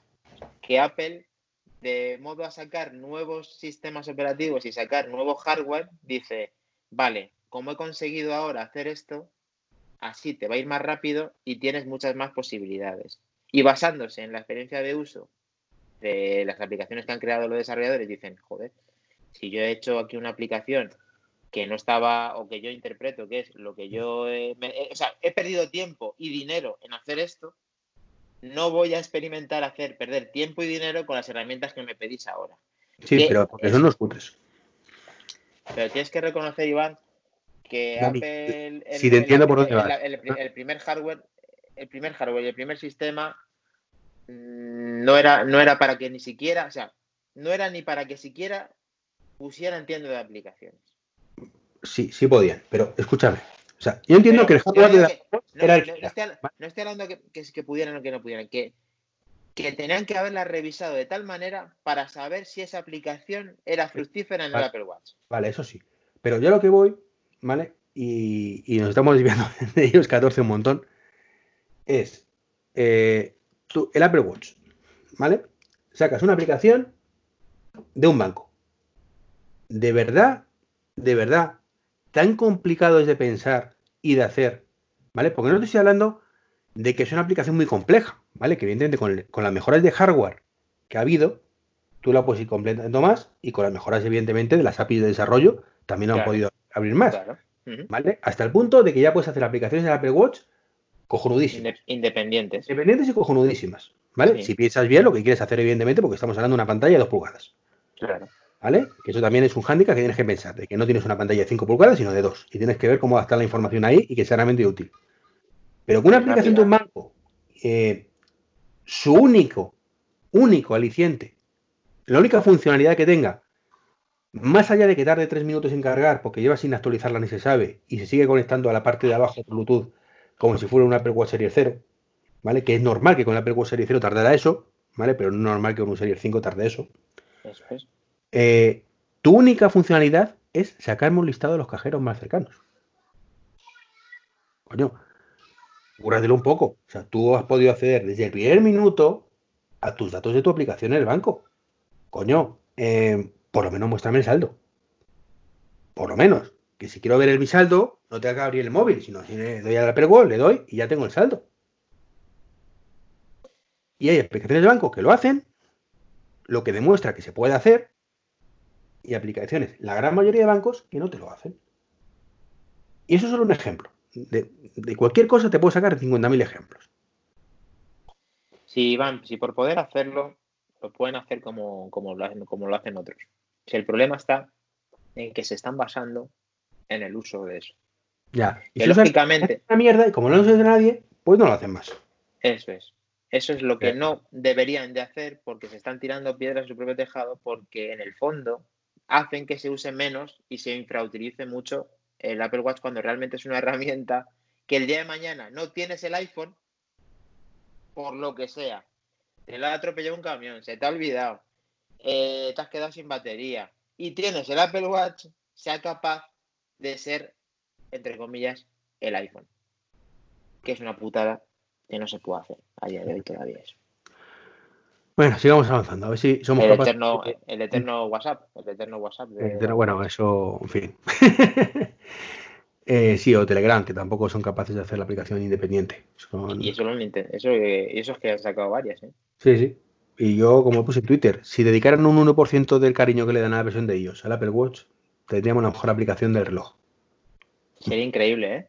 Porque lo que es increíble es mensajes. Eh, mensajes, mm. si se, se, semejaran un poquito a mensajes. No, no, no diríamos más, Dani, que llevamos ya una hora y cuarto. bueno, esto ya sabes que hay que fraccionar esto. No... Eh, sí, vamos a, hacer este capítulo, primer capítulo de, ellos 14 y, el resto pues lo vamos metiendo poco a poco. Porque veo que no, si no, se va a alargar mucho. Que te enrollan mucho. Sí, suele ocurrir, suele ocurrir. Pero, pero si ya grabé yo un undercover de todo esto, de todo lo que estamos hablando, y 30 minutacos. yo soy. sí, sí, sí, lo escuché, claro.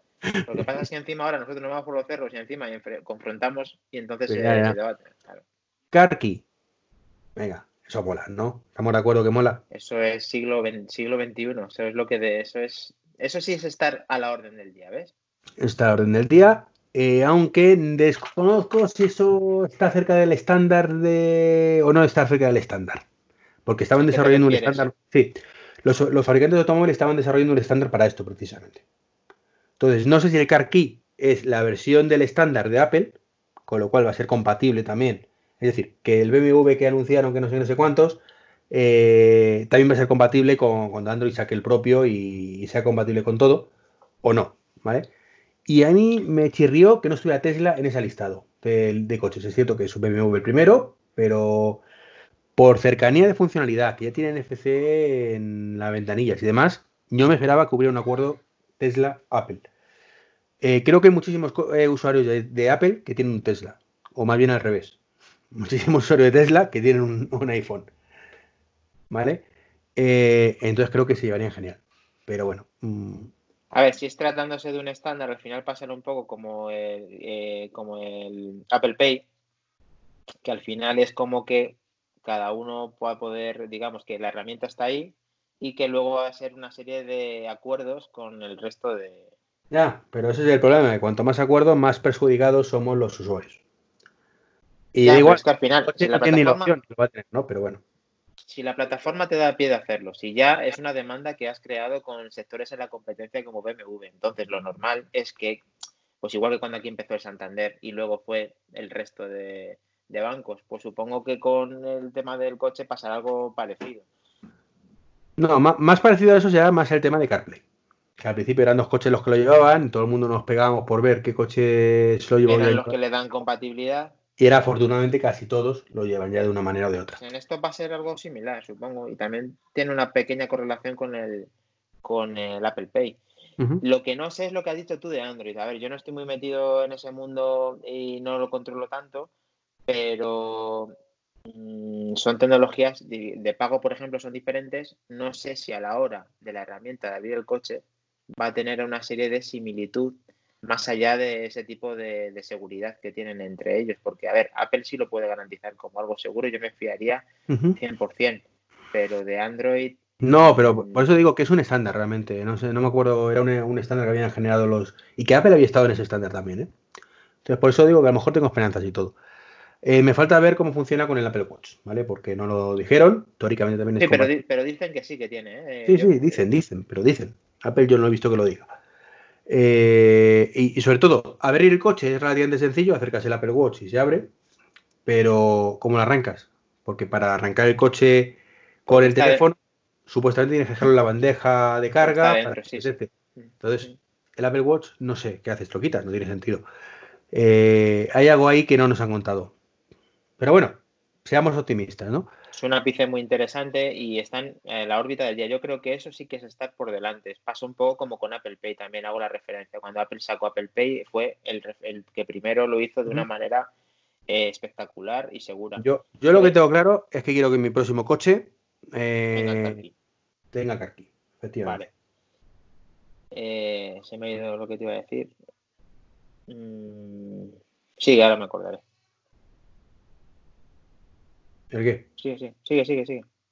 No, pues eso, que yo quiero que mi próximo coche tenga CarKey, eh, me gustaría que tuviera CarPlay inalámbrico, ¿vale? Eh, ah, perdona, ya, ya me acabo de recuperar. Que al final la, llave no deja de estar dentro de Wallet. Sí, sí, sí, está en Wallet. si la llave está en Wallet, al final es como, entre comillas, Apple Pay. Sí, pero lo que, a lo que voy es que para que el coche sepa que está dentro tendrás que detectarlo de alguna manera. O sea, para abrir está claro, acercas el móvil, o sea, el reloj, a la parte del lector a NFC.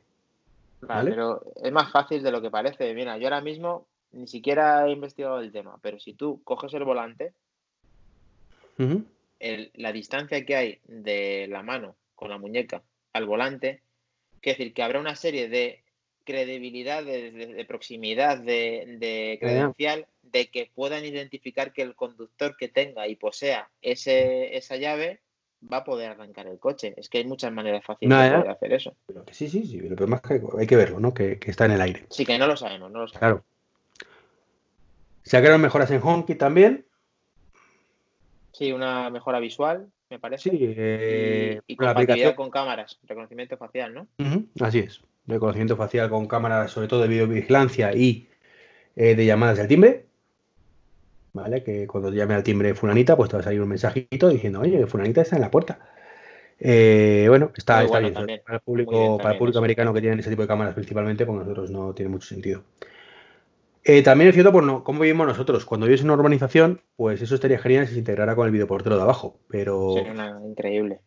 Como de momento no, no hay nada que lo integre, pues así estamos, ¿no? Porque ahora mismo, cuando te llaman al timbre, tú el 99% de las veces ya sabes quién es que es el que te llamó el portero de abajo. Entonces, pues claro, no tienes ese ese Hombre, lo bueno, lo bueno es que hayan introducido eso y que luego más adelante, quizá, si todo va bien, pues eh, un videoportero sea capaz de identificar quién es, tú puedas abrir de tu HomeKit y encima sepa quién te diga quién es, sería increíble. Como persona que le encantaría poder en algún momento de su vida irse no viviendo en un familiar, pues sí, ahí lo aprecio muchísimo eso, porque sí tiene sentido, ¿no? Y luego, bueno. Tú te lo comes. Te lo pones tú. Y luego, pues también tuvieron un tema de tono de luces automático, ¿no? Que según la hora del día vas a poder decirle que se ajuste la tonalidad de la bombilla, la luz exterior y, bueno, un poco como el, el trutón para, para Home. La personalización, sí, de Lumin, sí. Luego presentaron una cosa que creo que nos dejó a todos con el culo persicola, ¿no? Como se dice, que es cambio automático entre dispositivos de los AirPods. Joder, tengo una ganas de ver eso, no he sido capaz. Dicen que hay una actualización de firmware de los propios AirPods para que puedan hacer esa función y no sé si otra no. Y, y sobre todo también la de el sonido mejorado a la hora del movimiento y la integración y de, y de la calidad.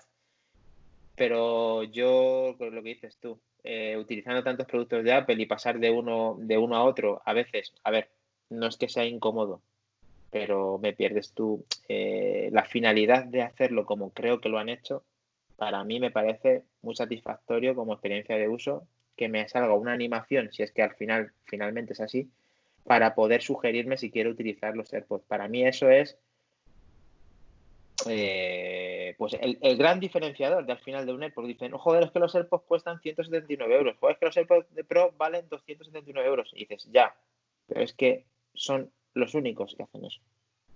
Y lo que mejor lo hacen. Entonces, tienes que pagarlo, pero porque al final luego la experiencia de uso y satisfacción es... Y, los Power Beats Pro que son 259. Eso es lo que tengo Me refiero que al final lo pagas, pero cuando lo usas no quieres usar otra cosa. Y ahí Apple, la verdad es que ha dado en el, de la tecla y, si encima tiene está preocupándose, que además tiene mucho dinero y mucha, tenga muchos beneficios de, este tipo de accesorios. ¿Le gana pasta? No lo creo. Me refiero que es cuando no vende tantos iPhone, ni tantos iPads, ni tantos Mac, vende AirPods. Como ya, ya, no, no, sí, eso está siendo irónico, evidentemente. Ya, ya, ya. AirPods como si no existiera otra cosa, como si fueran barras de pan, y lo puedo decir de buena tinta porque los vendo yo en la tienda. Y es increíble, increíble lo que se vende en los AirPods. También es, cierto, nosotros estamos en una tienda un poco peculiar con esas cosas. Sí, pero al final Mm, todo el mundo que quisiera, pudiera o viera más allá para poder permitirse estos AirPods, quizá todo el mundo, es decir, si, tú los AirPods los tienes para cualquier nivel adquisitivo en cuanto a precio y inversión que tenga de auriculares, todo el mundo yo creo que compraría. No, no, sí, sí, está claro. Y tú espérate que en algún momento no le caiga a Abel algún tipo de demanda, alguna cosa de esta por, por ello. No te entiendo. Sí, si no abres la posibilidad de que otros dispositivos funcionan igual que los AirPods integrados con tu dispositivo móvil, ¿vale? Te pueden demandar en algún momento dado por... por monopolio. Monopolio, No me salía la palabra, pero sí. Pero entonces, pero claro, pero si tienen su, chip y su historia, no... Claro, pero no sé, no, que esa por hablar, que a lo mejor le pueden obligar de alguna manera. ¿Te refieres a, que hicieran compatible, a abrir así, algo de... que lo pongan? no lo sé. No lo sé. Pero vamos, que una pasada, el cambio automático, una pasada. Ya muy bien pensado, te sale una notificación, eh, además creo que tú también me lo dijiste en su momento que estaría bien que hicieran algo parecido. Eh, pulsas y ya lo tienes enlazado, ¿no? Así que chapo. Eh, cambio automático entre cualquier ordenador, dispositivo de Apple que tenga, que tenga compatibilidad con los AirPods. ¿Qué más presentaron? Bueno, pues mejoraron mensajes. Aquí sí es un por fin. Sí. Puedo hacer algo tan raro tan difícil como poner una foto a un grupo. Era complicadísimo de implementar eso. Creo que han dedicado miles de millones de euros, de dólares, mejor dicho, en el campus ahí a, ver cómo lo hacían de una forma eficiente. Eso y poner mascarilla al emoji también. También. Son dos cosas vitales para nuestra vida. Pero bueno, con esa parte, bueno, pues ahora podremos fijar conversaciones en la parte de arriba, que está bien. Mm. Eh, podremos hacer menciones. También muy bien. Eh, no me gusta cómo hacen las menciones. A mí tampoco, pero luego a lo mejor sí que usándolas sí que al final me puedo llegar a integrar. Las menciones y la, y la, la réplica. La respuesta. las menciones es que es poner el nombre de la otra persona. Entonces, claro, eh, si lo tienes en el mismo grupo esa persona y se llama así, vale, pero si quieres hacer referencia a ella, pero sin una mención, no puedes. Bueno, pero no te la sugiere, no te la complementa, no. No lo sé, no lo he probado, pero por lo visto si pones eh, Iván, no sé qué, ya te menciona que Iván. Y me avisa claro. Pero a lo mejor estás diciendo, mm, sí, porque Iván le gusta no sé qué, no que me estés mencionando a mí específicamente, sino. Bueno, pero. Eso es mejor. sí, pero es mejor como lo tienen implementado otros que es con arroba. En el momento que pones arroba ya te refieres a un usuario en concreto. Vale. Vale, vale, ya te entiendo. Vale, eso, es lo que.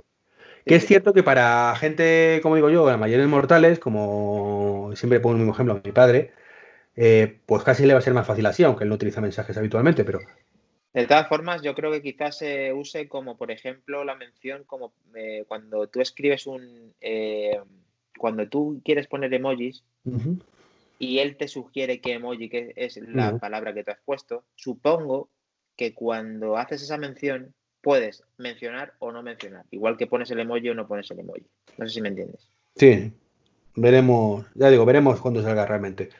No lo he podido probar, así que, que no, es lo que vi la presentación. Yo la he probado, pero no la he probado en grupos. Ni he probado en, un, lo que dices tú. A Iván le gusta lo que sea sin querer mencionarte, simplemente haciéndote una participación de la conversación. Veremos ahí que. Cómo, pero bueno, al final esto nos da un poco lo mismo, porque triste o afortunadamente. Está para ellos y. En Estados Unidos. Bueno, tú y yo lo usamos. Sí, pero por costumbre, porque tú y yo siempre lo hemos utilizado para hablar entre nosotros, pero lo cierto es que he utilizado Telegram para todo y tú también. Bueno, pero es que yo ahí tengo una espinita clavada con, mensajes y es que como es el que realmente puedes ver el historial de forma rápida, concisa y con Siri relativamente funciona bien para poder tener el Apple Watch, realmente yo le di un protagonismo extra por el Apple Watch. Si no, no se lo daría. Solamente lo utilizo de forma contigo y con varias personas que tenemos Apple Watch y demás, porque a la hora de experiencia de uso, de ver eh, la, aplicación de mensajes en el Watch es increíble. Sí, sí, ahí sí estoy de acuerdo contigo. Por eso me da tanta rabia lo que hemos dicho antes, que Telegram no dedique un pelín, un pelín de cariño a la aplicación del Apple Watch. Y ahí no sabemos si Apple pone alguna traba o no, eso es lo, único que no sabemos. Mm, también es verdad, pero no debería. Eh, mejorar los mapas, ¿vale? Eh, bueno, vale, abreviando rápido, van a hacer rutas en bici, guías de viaje y rutas para vehículos eléctricos. Eh, todo estupendo y maravilloso, pero, mm, y esto es una cosa que me preocupa muchísimo de los mapas de Apple, ese ritmo que llevan, ese ritmo serrano, es totalmente inaceptable. yo entiendo que lances hoy una cosa y lo tengas en cuatro ciudades de Estados Unidos, ¿vale? Pero mañana lo tienes en ocho, dentro de dos meses lo tienes cubierto Estados Unidos y dentro de dos años, como mucho, mucho, mucho, tienes el resto del mundo. No, y, más que lo, y más que lo pueden hacer, porque eso, eso simplemente es invertir más y, he trabajado en paralelo, vamos. creo que, no son las mismas cuatro personas que se recorren todo el mundo. Creo que cada país tiene sus coches, cada país tiene sus cosas.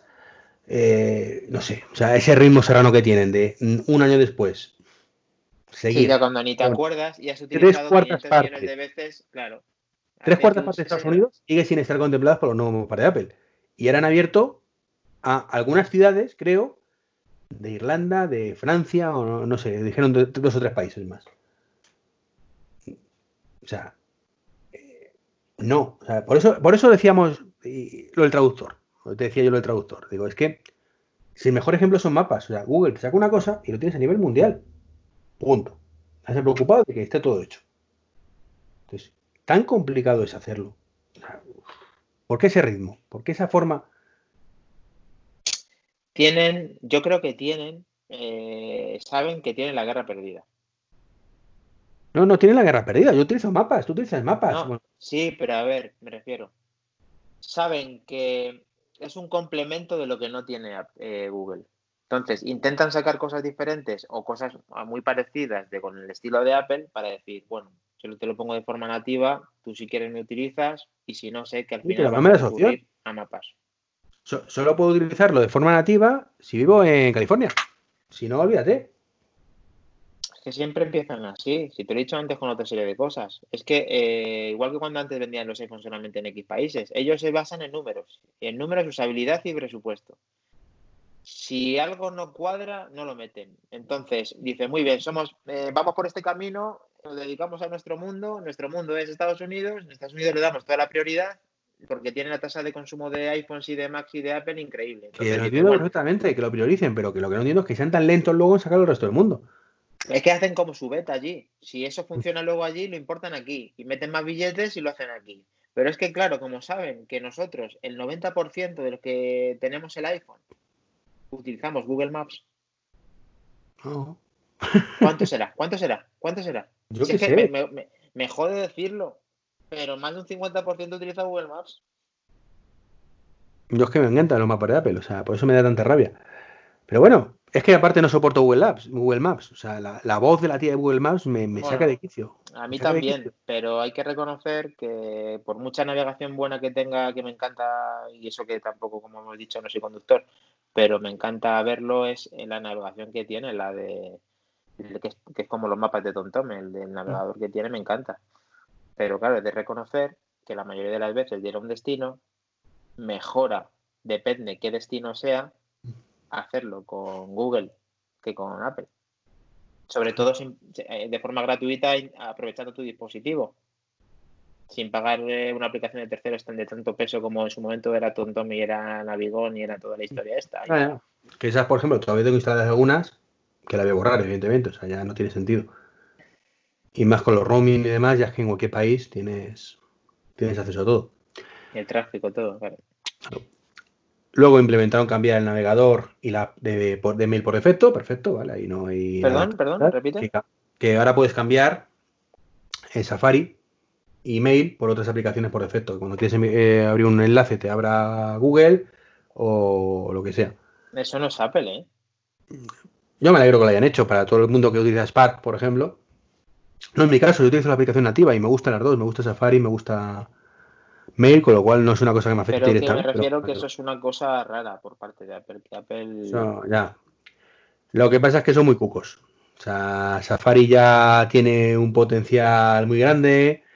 Mail que, lo hacen cuando llevas 500 años usando Safari para que digan, ahora si quieres te instalas el otro. Claro, ¿sabes? es, que, es que, claro, que es un por fin, ¿no? Otro, otro por fin más de, de aquí, ¿no? Pero bueno. Eh, sacaron Apps Click, Clips, que eso es una cosa que, que yo creo sinceramente, Dani, que si lo Google lo va... Esto no, esto no. O sea, creo que está bien, pero no, no lo utilizan ni Dios. Mm, tiene muchísimo sentido. A los clips, para que por, si no habéis visto, que sería rarísimo, que no supierais de qué estamos hablando, ¿vale? Pero bueno, lo, comentamos. Son eh, una especie de microaplicaciones que dependen de la aplicación principal ¿vale? Que ocupan menos de 10 megas y que se descargan en tiempo real eh, mediante un enlace QR, un FC, bueno, hay varias formas de hacerlo directamente en el navegador. Es como una, especie de widget de la propia aplicación para interactuar sin instalártela. Entonces, por ejemplo, pues te puedes pedir comida en un restaurante, eh, alquilar un patinete, eh, lo que quieran hacer, ¿vale? De forma rápida. Esto es para un tema de las típicas aplicaciones que instalas una vez en la vida porque la tienes ahí para hacer no sé qué chorrada, pues que no tengas que instalártela. Haces el app clic este, te baja la aplicación para hacer esa chorradilla, que solo te hace esa chorradilla además, lo haces y, se borra y ya está, porque si te, ocupa 10 megas, se queda en caché y ya está. Yo creo que tiene muchísimo sentido porque hay mucha gente que quiere facilitarle la manera del negocio que tengan, quieren facilitarle esa experiencia de uso que ahora simplemente eh, en un porcentaje increíblemente alto es instalar la aplicación, loguearse y luego utilizar el, lo que queramos en ese momento. Entonces, si con acercar el teléfono somos capaces de hacer eso, que lo reducimos mm, eh, de una manera a otra, de invertir 5 o 10 minutos a invertir 2, si eso conseguimos que la gente lo use y lo interiorice como, como que lo puedo hacer, probablemente las cosas se usen y se practiquen muchísimo más y te quites el lastre ese de 5 o 10 minutos, nombre, dirección, teléfono, mail, confirme mail. Sí, pero esto, ojo, esto tiene otra pequeña y es, para hacerlo rápidamente, tienes que hacer pago con Apple Pay y tienes que hacer login con, con, y con Apple. Bueno, pero son, hombre, es que estamos hablando de un iPhone. iPhone, Apple Pay, eh, login sin iPhone, o sea, y encima la más seguridad, no te traquean nada de, ni del correo, si quieres redireccionar a otro. Que es Yo lo que voy no lo veo es que los desarrolladores lo implementen, es a lo que voy. Mira, a ver, yo me he planteado más de una vez coger un patinete por, por Madrid. Y hubo una, vez que me di de alta. Pero luego hay varias, hay varias plataformas, hay varias casas, hay varias, digamos, eh, empresas que se encargan de lo mismo. Entonces, cuando tú te das de alta en esa plataforma que ya perdiste tus 5 o 10 minutos en hacer esa opción e integrar el método de pago, luego se da el caso de que tienes que coger otro patinete de otra empresa. Y vuelta a que, claro, entonces, hasta yo que me manejo relativamente bien con esto, me parece un coñazo increíble. Y lo es. Y lo es. Entonces, llegar Pero tú ves eh, Lime, por ejemplo, Lime se llama la empresa de patinetes, ¿no? Un segundo, llegar con el iPhone, acercarlo al patinete, dar al botón de Sync by iPhone y dar al, de Apple Pay, que estamos hablando un minuto y medio, quizá, me parece la manera más fácil de poder hacerlo. Es que no existe otra, es que no puede existir otra. Sí, pero ¿tú crees que Line, o como se llame la, empresa de patinetes, lo va a implementar? Hombre, es que sería, sería de género tonto no hacerlo, porque es la manera que vas a poder captar, porque a ver, un cliente que es de Apple tiene Apple Pay en un porcentaje muy alto y también tiene SimBuyAfe, que eso les va a dar el botón negro que aparece. Si esas dos cosas no son capaces de hacerla, no va a ser, no va a ser capaz de hacer el alta en el, login de la plataforma, que ya has perdido todo ese tiempo que hemos hablado antes. Entonces, si eso se consigue como un estándar al final, con, como encima estamos en épocas muy malas con el tema del COVID y tal, Tú sabes lo fácil que luego es llegar a los sitios, incluso ya haber pagado lo que has consumido, porque hay un, hay un código que directamente en tu propia mesa te salga ya para pagar e irte. sí, que, yo como usuario lo veo genial. Que, creo que con los perros que son, por lo menos en España, ¿vale? No lo van a implementar en casi Pero escúchame, Iván, esta vez sí que lo van a implementar. ¿Sabes por qué? Porque la facilidad y uso va a ser tan grande Sí, sí, pero Dani, hay una cosa que se te está olvidando. Porcentajes, ¿vale? Eh, ¿Cuál es el porcentaje de iPhones en España? Pues quizá un 30. Tirando por lo alto, un 30. ¿Vale? Efectivamente, sí, creo que por ahí. Un 25, 30%, sí. Eh, de, ese, porcentaje, ¿cuántos utilizan Apple Pay? ¿Cuántos utilizan Apple Pay? Muchos. 90. ¿Vale? Pero, eh, ¿cuántos utilizarían esto? Que es a lo que voy. Es decir, eh, Apple Pay, pues a los bancos le interesa porque se ha demostrado que si no tienes Apple Pay te vas de banco. ¿Vale? Entonces, aunque solo es un 30%, un 30% de los clientes del banco son muchos. ¿Vale? Que si te piden a otro banco. Eh, pero aquí no. O sea, el restaurante, ¿vale? No va a perder un cliente porque no tenga eso. te podrás joder más, te podrás joder menos. No, hombre, que es un complemento. Ese complemento es el que determina que le has pedido siete veces al camarero que te cobre y no te cobra. Y que, tú llegues y hagas. Y Dani, que yo encantado, que yo encantado que me cobren así. Pero yo lo que voy es, monto un bar y yo, porque soy muy friki, lo haría. ¿Vale? Porque quiero que sí, que dé una sensación de modernismo y todo el rollo. Pero tú te vas a un bar a tomar algo y ellos saben perfectamente que no van a perder bueno, a lo mejor una sí pierden, ¿no? Pero más allá de una o dos ventas, porque no tengan eso. y tienen que, contratar, tienen que contratar un desarrollador que les haga todo eso. Vale. Porque a lo mejor eh, es verdad que, eh, que, a ver, que, en un, que para pagar una comida o para pagar un producto es cierto que, no es tan interesante. Pero para. el... Hablo en general. ¿Qué ocurre? Esto está, como hemos dicho antes, pensado para Estados Unidos. ¿vale? En Estados Unidos, el 80%, el 70% tienen iPhone. Ahí sí. Ya, pero no tires por, no tires por tierra, quiero decir, al final es una manera de negocio. Si tú das facilidades al cliente, tanto en pago como en rapidez, como en login, como en todo, porque hoy en día casi todo es eh, autoconsumo, eh, autocompra. si tú eh, al, hacerlo todo tan accesible a la gente que cojo este producto y ya me lo estoy cobrando ya directamente porque da a un botón. Que sí, y yo estoy encantado que lo hagan, que de verdad. Al final están haciendo, ¿sabes lo que están haciendo? ¿Sabes lo que están haciendo con esto? Están haciendo las máquinas de vending que tú y yo compramos en el trabajo nuestro, pues nuestro café, nuestro, nuestro, lo que sea, nuestro bote de Coca-Cola, y le damos al reloj y pagamos ahí están haciendo prácticamente lo mismo en toda la superficie que quieren implementar este método de pago. O sea, simplemente le, dista nada más el botón de Sync by Apple. Porque el del pago es el siguiente ya final. Que, sí, Dani, que yo estoy encantado de utilizarlo, de verdad, que me encantaría que triunfara, pero que creo que fuera de Estados Unidos no va a triunfar. Pero con el tema este ahora de también de que no querer manipular efectivo y que la gente tiene muy interiorizado el método de pago y que la gente cada No, pero, pero es que, el, método de pago ya está interiorizado. Se llama Apple Pay. Pero con tarjeta contactless. Es decir, el de acerco el, termo, en reloj y pago. Ya está en lo más rápido. No tengo que descargar la aplicación, no tengo que hacer nada. Joder, Esto es para login, para cosas que requieran login. Sí, pero el login luego hace que, eh, joder, sí, ya te entiendo lo que quieres decir, que te, en un datáfono no le tienes disponible para hacer ese pago de lo que acabas de coger, pero sí que es capaz de interpretar el producto que estás consumiendo, que conlleva un gasto, que conlleva un redireccionamiento a una aplicación de forma de clip, de forma muy liviana, de tal manera que en dos pasos consigues que el datáfono lo tengas a tu disposición.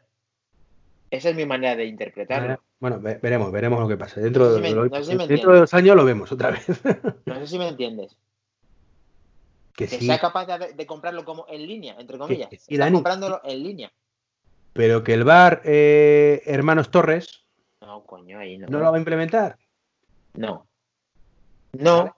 Ni la floristería Paqui, ni. Pero lamentablemente vivimos, lamentablemente vivimos en un mundo de franquicias con mucho más dinero como puede ser grupo VIPS, grupo Starbucks, grupo tal, que son un poco los pioneros en este tipo de tecnologías y el tipo de implementaciones. Cuando eso lo tengan, al final...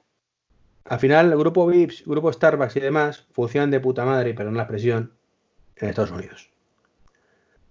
Porque son grupos empresariales que cuando salen en otros países son, pero no son.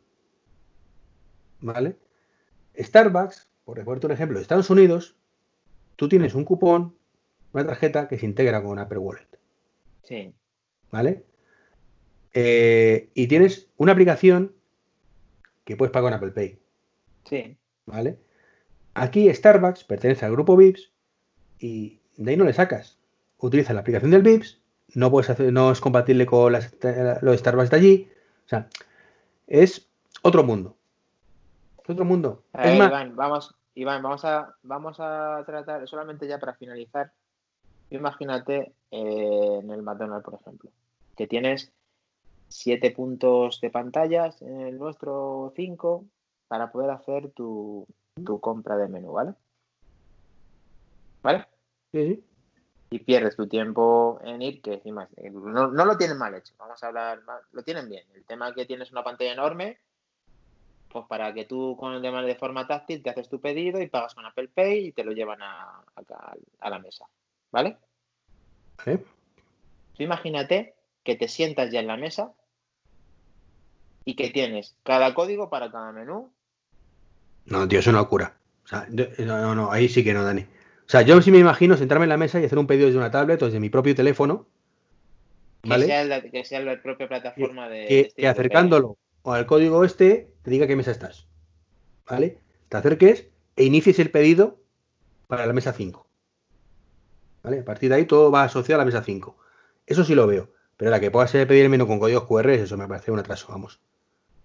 Me refiero, ¿de qué manera se podía integrar a la hora de sentarte tú para que pueda ser factible hacer la petición de ese menú o de tal? Eso te lo estoy diciendo, o sea, tú acercas el teléfono al código QR o el NFC que lleva el claro, y te McDonald's que ya sabe que en esa mesa tiene que seguirte y sabe que a partir de esa de ese consumo de ese clip puedas pedir lo mismo que tienes en la pantalla de estar de pie Efectivamente. para hacer el login y el pago y ya está. Sí, sí, eso sí.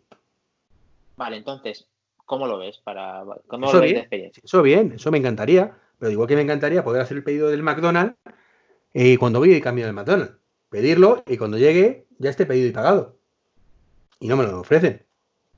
Tengo que ir a esperar, ir a la pantallita. Bueno, pero, joder, sentarte y hacer esto que es lo mismo que estar en la pantalla de pie, sentado y que te lo traigan. ¿Pero por qué, ¿por qué no puedo hacer pedido cuando voy andando para, para el McDonald's? Tiempo muerto. O sea, lo voy pidiendo y cuando llegue ya como tranquilamente. O sea, no tengo que esperar. Pero bueno, eso es otra, otra guerra. Eh, vamos a terminar. Eh, falta simplemente el presentaron la aplicación. Bueno, no la presentaron. Hay un programa de desarrollo que se llama el Find My, ¿vale? Que ahí hay la opción de que quizás terceros se integren como, los, como si fueran AirTags. Muy poquito sabe todo eso, así que no estaría genial, pero poco más, ¿no? Que decir de eso.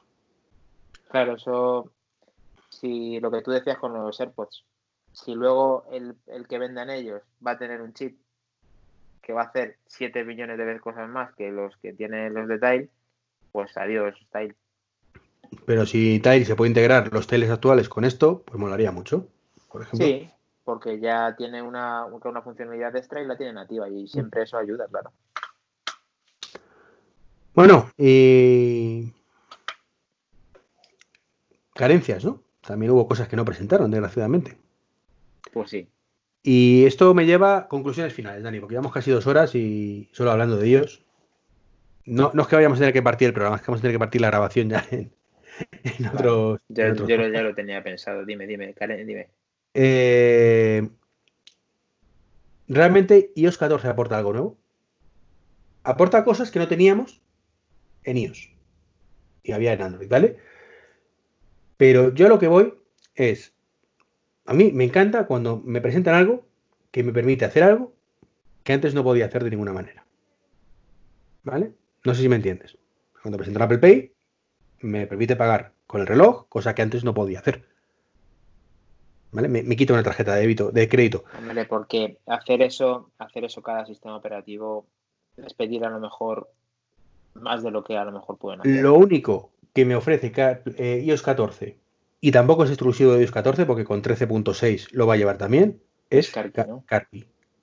Y mi coche no lo lleva, con lo cual mm, afecta a un número ínfimo de personas, evidentemente, que vayan a comprar una cosa nueva, claro. a partir de julio. Evidentemente, afecta a un número ínfimo. Entonces, ¿por qué no me instalado la beta 1 de iOS 14? Porque no. Aparte de no, no me aporta nada, es decir, lo pienso y digo, sí, vale, voy a tener los widgets, que ya he dicho lo que opino de ellos, que vale, que me va a molar, lo voy a configurar el primer día, efectivamente. Voy a poner dos o tres y ya está. Eh, y el resto, mm, las pequeñas novedades me van a molar más visualmente que lo que digo ahora, pero me voy a acostumbrar en una hora y ya que se acabó. O sea, el efecto hype de iOS 14 se va a acabar en menos de 24 horas para mí. Bueno, pues por eso quizá eh, lo que estás diciendo tiene mucho sentido en cuanto a que yo creo que funciona muy bien iOS 14 y eso es porque hay muy poca diferencia mm, con iOS 13.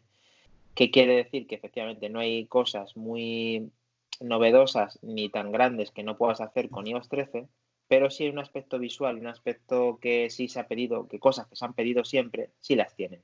Entonces, quizá no vayas a tener el tema de pagos, que eso fue revolucionario y demás, pero sí vas a poder, eh, al mismo tiempo que la llamada está sonando, vas a poder sí, contestar un... Sí, lo sé, lo sé. Vale, pero son cositas que no, son cositas pequeñas que siempre se han pedido, que gracias a que las tenemos hoy van a, van a sumar, pero no van a sumar con un signo tan grande como pensábamos. Por eso es una pequeña mejora incremental, que está muy bien. O sea, que me gusta iOS 14, de verdad. Me gusta mucho lo que han presentado. Eh, me gustó muchísimo la presentación. Pero esa sensación de, pues vale, lo instalaré, me acostumbraré yo en una hora y a esperar otra vez un año a ver si me sorprenden con algo. ¿Sabes lo que pasa?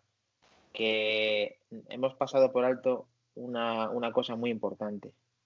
Y es que eh, desde el iPhone 6S y de mi iPhone S que estoy haciendo esa prueba, tienen compatibilidad. Estamos hablando que son sistemas son que eh, hardware que, tiene. No, es que es una barbaridad. O sea, que eso, eso es. Eso es increíble. Pero para las personas que tenemos un iPhone 11 Pro, me duele en el alma tener que lastrar, pues eso, en un hardware de hace 5 o 6 años. También, también hay que ver luego la letra pequeña, ¿vale? El hardware ese básico, a ver qué soporta y qué no soporta. Bueno, que yo ahora mismo tengo beta 1 en un SE y es el principio. Pero ojo, no has, podido, usar lo de los AirPods, que a lo mejor resulta que en ese modelo no funciona. Vale. Podría ocurrir, ¿vale? Podría llegar a ocurrir, aunque lo dudo, porque tienen la misma integración para poder eh, eh, saber que están ahí. Que sí, que sí, es, un ejemplo. Pero vamos, que efectivamente, que puede que tenga algún tipo de incompatibilidad con algo de lo nuevo que han presentado. Aparentemente no y probablemente, pues eso, será pues eso, un 10% menos capaz de muchas de las cosas que puede hacer un iPhone. Por ejemplo, cuando tú dices CarPlay, ¿vale? Con ese a lo mejor no puedes usar el fondo de pantalla porque el móvil no da de sí para mover el fondo de pantalla. ¿Ves? Para que al final, ¿ves? Todo tiene que ver, pero a, lo que vamos. Eh, pero... A lo, que vamos. Mm. Estamos hablando de que está lastrando. Esto, a mí me pone también un poco nervioso porque el que renueva de, de, producto cada año tiene que lastrar que hace seis años que tiene compatibilidad con el resto. Y a mí eso pues me gusta porque hay gente que lo compra y le saca el provecho de cuando compra ese producto porque sabe que tiene actualizaciones entre 4 y 6 años, que es una auténtica barbaridad y que no tienen por qué hacerlo. Y todavía se te queja alguno. y todavía se te queja alguno. Y, todavía se queja alguno, efectivamente. Macho, si yo tengo un 11 Pro y me ha gastado 1.500 euros, no solamente porque la cámara de fotos por la noche haga la foto bien, es porque tengo entre manos un hardware con un procesador que es increíble, que quiero ese efecto que tú dices, con esa novedad que tú dices, con el sistema nuevo que me pongas. Ya digo, yo me, y, ya digo, solo pedía, lo, he pensado esta mañana, ¿no? Y me apunto aquí dos carencias. Dos carencias para mí brutales que supondrían precisamente que me habría instalado echando leches iOS 14. Y es algo tan Venga, venga, dime. Un molestar no más personalizable, es decir, que puedo decir qué días de la semana quiero que ocurra qué. Eso, eso donde he visto que sé. Eso me ha parecido ver algo. No. No me suena que lo presentaran. O sea, ahora mismo yo puedo programar el no molestar para todos los días, los días de la semana de una hora u otra. Pero claro, ¿qué pasa, por ejemplo, los fines de semana? Pues como ha pasado hoy, que a las 7 de la mañana. en la agenda, en la agenda lo han cambiado, perdona. en la agenda han cambiado esas posibilidades. Pues hoy yo desde las 8 de la mañana recibiendo notificaciones. ¿Por qué? Si es fin de semana y hoy no tenía que madrugar. Bueno, fin de semana me da igual, porque evidentemente yo trabajo de lunes a domingo, igual que tú. Eh, pero bueno, hoy concretamente no trabajo. Eh, o podría estar de tarde, como me está ocurriendo ahora con el tema del COVID. Eh, ¿Por qué tengo que despertarme a las 8 de la mañana un sábado? Con notificaciones cuando podría tener un no molestar, es decir, el fin de semana más tarde. Vale. Y, o esta pues semana eso sin embargo, tal día, este día no me lo pongo. Pero sin embargo, esa es una mejora que no es ni tan determinante como lo que otro que han presentado, ni tan efecto que tú dices tan no novedoso como para poder hacerlo. Pero, pero es una chorrada para ellos. Y, y sí, diríamos, por fin, coño, por fin puedo hacer eso. O sea, igual que las llamadas. O sea, es de esas cosas que dice que era vital. Y no han hecho nada mejora de eso. No mejora el NFC. ¿Y qué era la otra cosa? El NFC. Poder clonar mi tarjeta de apertura de garaje. Garaje barra portal. Esas cosas, a ver qué adentro y qué movidas hacen para que no se pueda. Si yo tuviera la opción de meter en wallet la llave de apertura del portal de mi casa, o sea, directamente. O sea, cogería y me hubiera instalado la beta cero. Si eso funciona en la beta cero, me instalo la beta cero aunque tenga que. Pero eso ya hemos hablado muchas veces de forma privada que, que el tema de ese tipo de aperturas es que son parte de su seguridad o de algo que no hace que no se pueda hacer. No creo que sea tan complicado, sinceramente. Si lo haces de forma nativa, además. Es decir, no que una aplicación de terceros tenga acceso a, sino que tú digas, clonar llave NFC. Y ponga la llave NFC pegada al teléfono durante 5 segundos para que no sea lo típico. Clonar la llave NFC, te lo paso por aquí, ya clono tu llave. Sabes que, eso es peligroso. Sino que no, no, que es tu llave, que la tienes aquí, tu, tiempo esperando y al final se clona. Es que en el fondo yo creo que el clonar, bueno, yo es que ya te digo que no, ni fin, nada. Pues no sé, no soy ni conductor, pero, eh, pero ya te digo, eh, es un sistema mucho más complejo. Eh, si te fijas, si te fijas, cuando metes una del, de Apple Pay, todo lo que conlleva meter la tarjeta de Apple Pay de forma, o sea, que tú no te das cuenta, lógicamente. Tú recibes el ah, código ese, yo lo entiendo. Contesta, con tu entidad, hace ese tipo de verificación y luego ya automáticamente ya tienes la disponibilidad y sabe en todo momento que eso es una extensión de tu tarjeta de forma que vas a tenerla en el teléfono. Sí, pero tu tarjeta es un medio de pago. Vale, pero se ha fastidiado. ¿Y abrió la puerta de una casa? No, no, abrir una puerta de una casa no. De la portal, del portal. Bueno, pero es que al final la finalidad, tú no sabes dónde tienes instalado eso. Y si lo tienes en la puerta de tu casa. No, no, no, es que no. Iván. Eh, es más complejo de lo que parece. Escúchame, escúchame. Hacer una copia de una llave de NFC, ¿vale? Es tan sumamente sencillo como va a ir de una empresa esta de copia en llaves, te la das y te da otra igual. Te cuesta 6 euros y te da otra llave. Igual que la tuya, con la misma información que la tuya. Ya, pero estamos hablando de algo también tecnológico, no físico. Sí, ya, ya lo que me. Pero aquí estamos hablando de migrar a tecnología a algo físico. ¿Vale? Si no una tarjeta de crédito, tú no vas a ningún lado y te haces un clonado. Precisamente por toda esa capa de seguridad que requiere eso. Bueno, es que entonces lo que tú estás tratando de querer hacer es una cosa que nos está costando como siglo XXI y que estamos muy contentos con que lo hayan hecho, aunque sea al principio, de Car Key. ¿Y por qué no House Key? Vale, pues ojalá, ojalá. Pero entonces me encontraré con otro gran problema. Y es, y después de convencer en mi comunidad poner esto, ahora esto no será compatible y habrá que poner otra cosa. Bueno, pero es que estamos hablando de que no, a ver, ¿tú sabes lo que les estará costando meterse dentro de abrir un coche de forma tal y compartir esa llave y que sea todo de ese ecosistema de tal? Pero aquí ya digo, estamos... Cualquier, ¿cómo llamas? Javin, que llamas Javin a eso, que, que es un NFC pelado y mondado, que haga la misma utilidad con el iPhone. Por esa regla de tres, cualquiera ya podría haber clonado otro, otro, otro NFC. en, Android, en Android lo hacen desde hace años.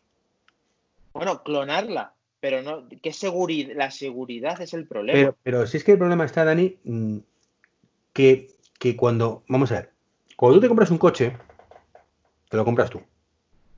Tú decides qué coche te compras y decides qué características tiene el coche que te compras.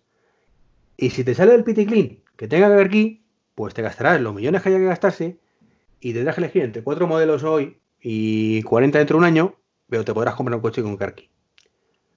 ¿Vale? Cuando vives en comunidad, pues está vendido. Porque te, cualquier cosa, y lo sabes, tienes que convencer a mucha gente. Entonces, claro, igual que para nosotros el Carkey es vital, porque llegas, te compras tu coche con Carkey dentro de X tiempo y eres feliz, eh, para una comunidad no es tan sencillo, porque te va a decir, es que yo tengo Android, a mí me da igual. Y yo tengo iPhone y también me da igual. en otros muchos casos, con lo cual es una batalla perdida. Entonces, en esos, en ese tipo. Es como que tú eh, de, casos de estándar consigues hacer, si te entiendo perfectamente, de una manera. tienes que abrir la mano porque si no, no, no se avanza nunca. No, pero es que ellos quieren tener. Por eso, lógicamente, a ver, Iván, eh, ¿hace cuántos años tú puedes pagar emulando con la aplicación del banco eh, con, con BVA en Android? Vale. Porque no y es, y es, escucha, pero es la, la finalidad que tú querías. No. Pero, ¿vale? Yo tengo la potestad de cambiarme de banco si, uno me lo ofrece y otro no, cuando salió Apple, Apple Pay, yo puedo cambiarme de banco. Que mi vecino de enfrente no quiere, ningún problema. Yo me cambio de banco, tú no. ¿Vale? Pero yo puedo tener lo que yo quiero y tú tener lo que tú quieres. Pero cuando se vive en comunidad, no hay esa opción. eso, es lo que, eso es lo que me frustra. ¿Vale? Entonces, cuanto más se vayan hacia un sistema propietario que además no sea compatible con lo anterior que existe, ¿Vale? Porque me parece perfecto si MicroAccess, que es el sistema que tenemos nosotros instalado, a mí me eh, parece, perdón. Lo puedes utilizar, sea compatible. ¿Vale? Si me dice me parece perfecto, que diga, mira, me tienes que pagar no sé cuánto por tu llavín, pero te lo actualizo. A nivel individual. Perfecto. Me cobran mis 15 pavos en vez de los 5. Y te voy corriendo a que me lo actualices. Pero cuando, cuando funciona así, que, que están basados en estándar previamente creados ya, y Apple es el que no se adapta a esos estándares porque antes no existía ningún estándar. No existe ningún estándar realmente de tarjetas de crédito antes de Apple Pay. Estándar, entre comillas, que no, es abierto ni mucho menos, pero bueno. Ya, que lo crearon. Pero no existía ningún estándar. Era clonar la tarjeta de crédito. Directamente. De alguna manera, el propio banco, cada uno hacía lo que salía a pelotas. Pero aquí sí existe ya estándar de apertura NFC. O sea, no estamos hablando de reinventar la rueda, estamos hablando de que te adaptes a la rueda existente. ¿Por qué se puede pagar con Apple Pay eh, en, Japón? El transporte, el Celica este. Porque lo han abierto y hecho compatible con el sistema de Celica, porque existía ya antes que tú. Ya. has adaptado, Apple Pay a compatible con Celica. Correcto. Pero no has cambiado Celica. Eso es, y has cogido. Y la misma plataforma que tienes de Wallet, has metido la opción de tener la tarjeta de, entonces, lo único que quiero es que me hagan algo que me permita tener mi Yavin y abrir mi portal. O sea, en fin, que es mi frustración, mi frustración. Eh, si alguien me está escuchando que no sea habitual de los otros podcasts que he grabado alguna vez, estará diciendo este tío está zumbado. Eh, no sé de qué le hablo, pero bueno, es ya poco a poco nos irán conociendo. Eso es. Dani, ya Bueno, pues ya, yo tengo pensado que esto a lo mejor, a la, ya que lo hablo directamente así contigo, que a lo mejor esto podemos sacar un tema solo. Esto es porque, lógicamente, queríamos que englobar toda la WWDC. No, no, claro, sí, sí, la idea que tenemos para este podcast es sacar temas de debate únicos. De hecho. Claro, tema de debate único y hablar de eso, estar mm, poco tiempo y que la gente lo pueda escuchar de una manera un poco más tal. Pero claro, como la WWDC tiene muchas cosas y tenemos muchas controversias de todo lo que está saliendo, pues hace que se vayamos a dos horas hoy. Sí, dos horas para hablar de ellos 14. Pero nos falta hablar en el próximo capítulo de iPadOS 14 WatchOS 7, tvOS 14, el HomePod y Big Sur. Eh, a ver si lo podemos hacer en dos podcasts. A ver si somos capaces de todo esto que nos falta, que, son, eh, que es cierto que llevamos muy si nos, ponemos, si nos ponemos una cuenta atrás, creo que lo podemos hacer. Bueno, no, porque nos enrollamos luego y como sabemos que es mentira todo, que, no tenemos una pistola. me lleva la contra hasta decir que lo vamos a intentar, joder. es, que, es increíble. Que no, Bueno, pues eh, nos vemos en el próximo podcast. Veremos, eh, intentaremos grabar lo antes posible, ¿vale? Para poder hablar del WWC y luego ya sí empezaremos más progresivamente a temas polémicos que tenemos un debate pendiente Dan y yo de las gafas de Apple. Pero primero vamos a ir a WWC. Buen combate. Un saludo y hasta el próximo podcast. Hasta luego. ¿Pero quién ha ganado? Aquí. You win. Perfect.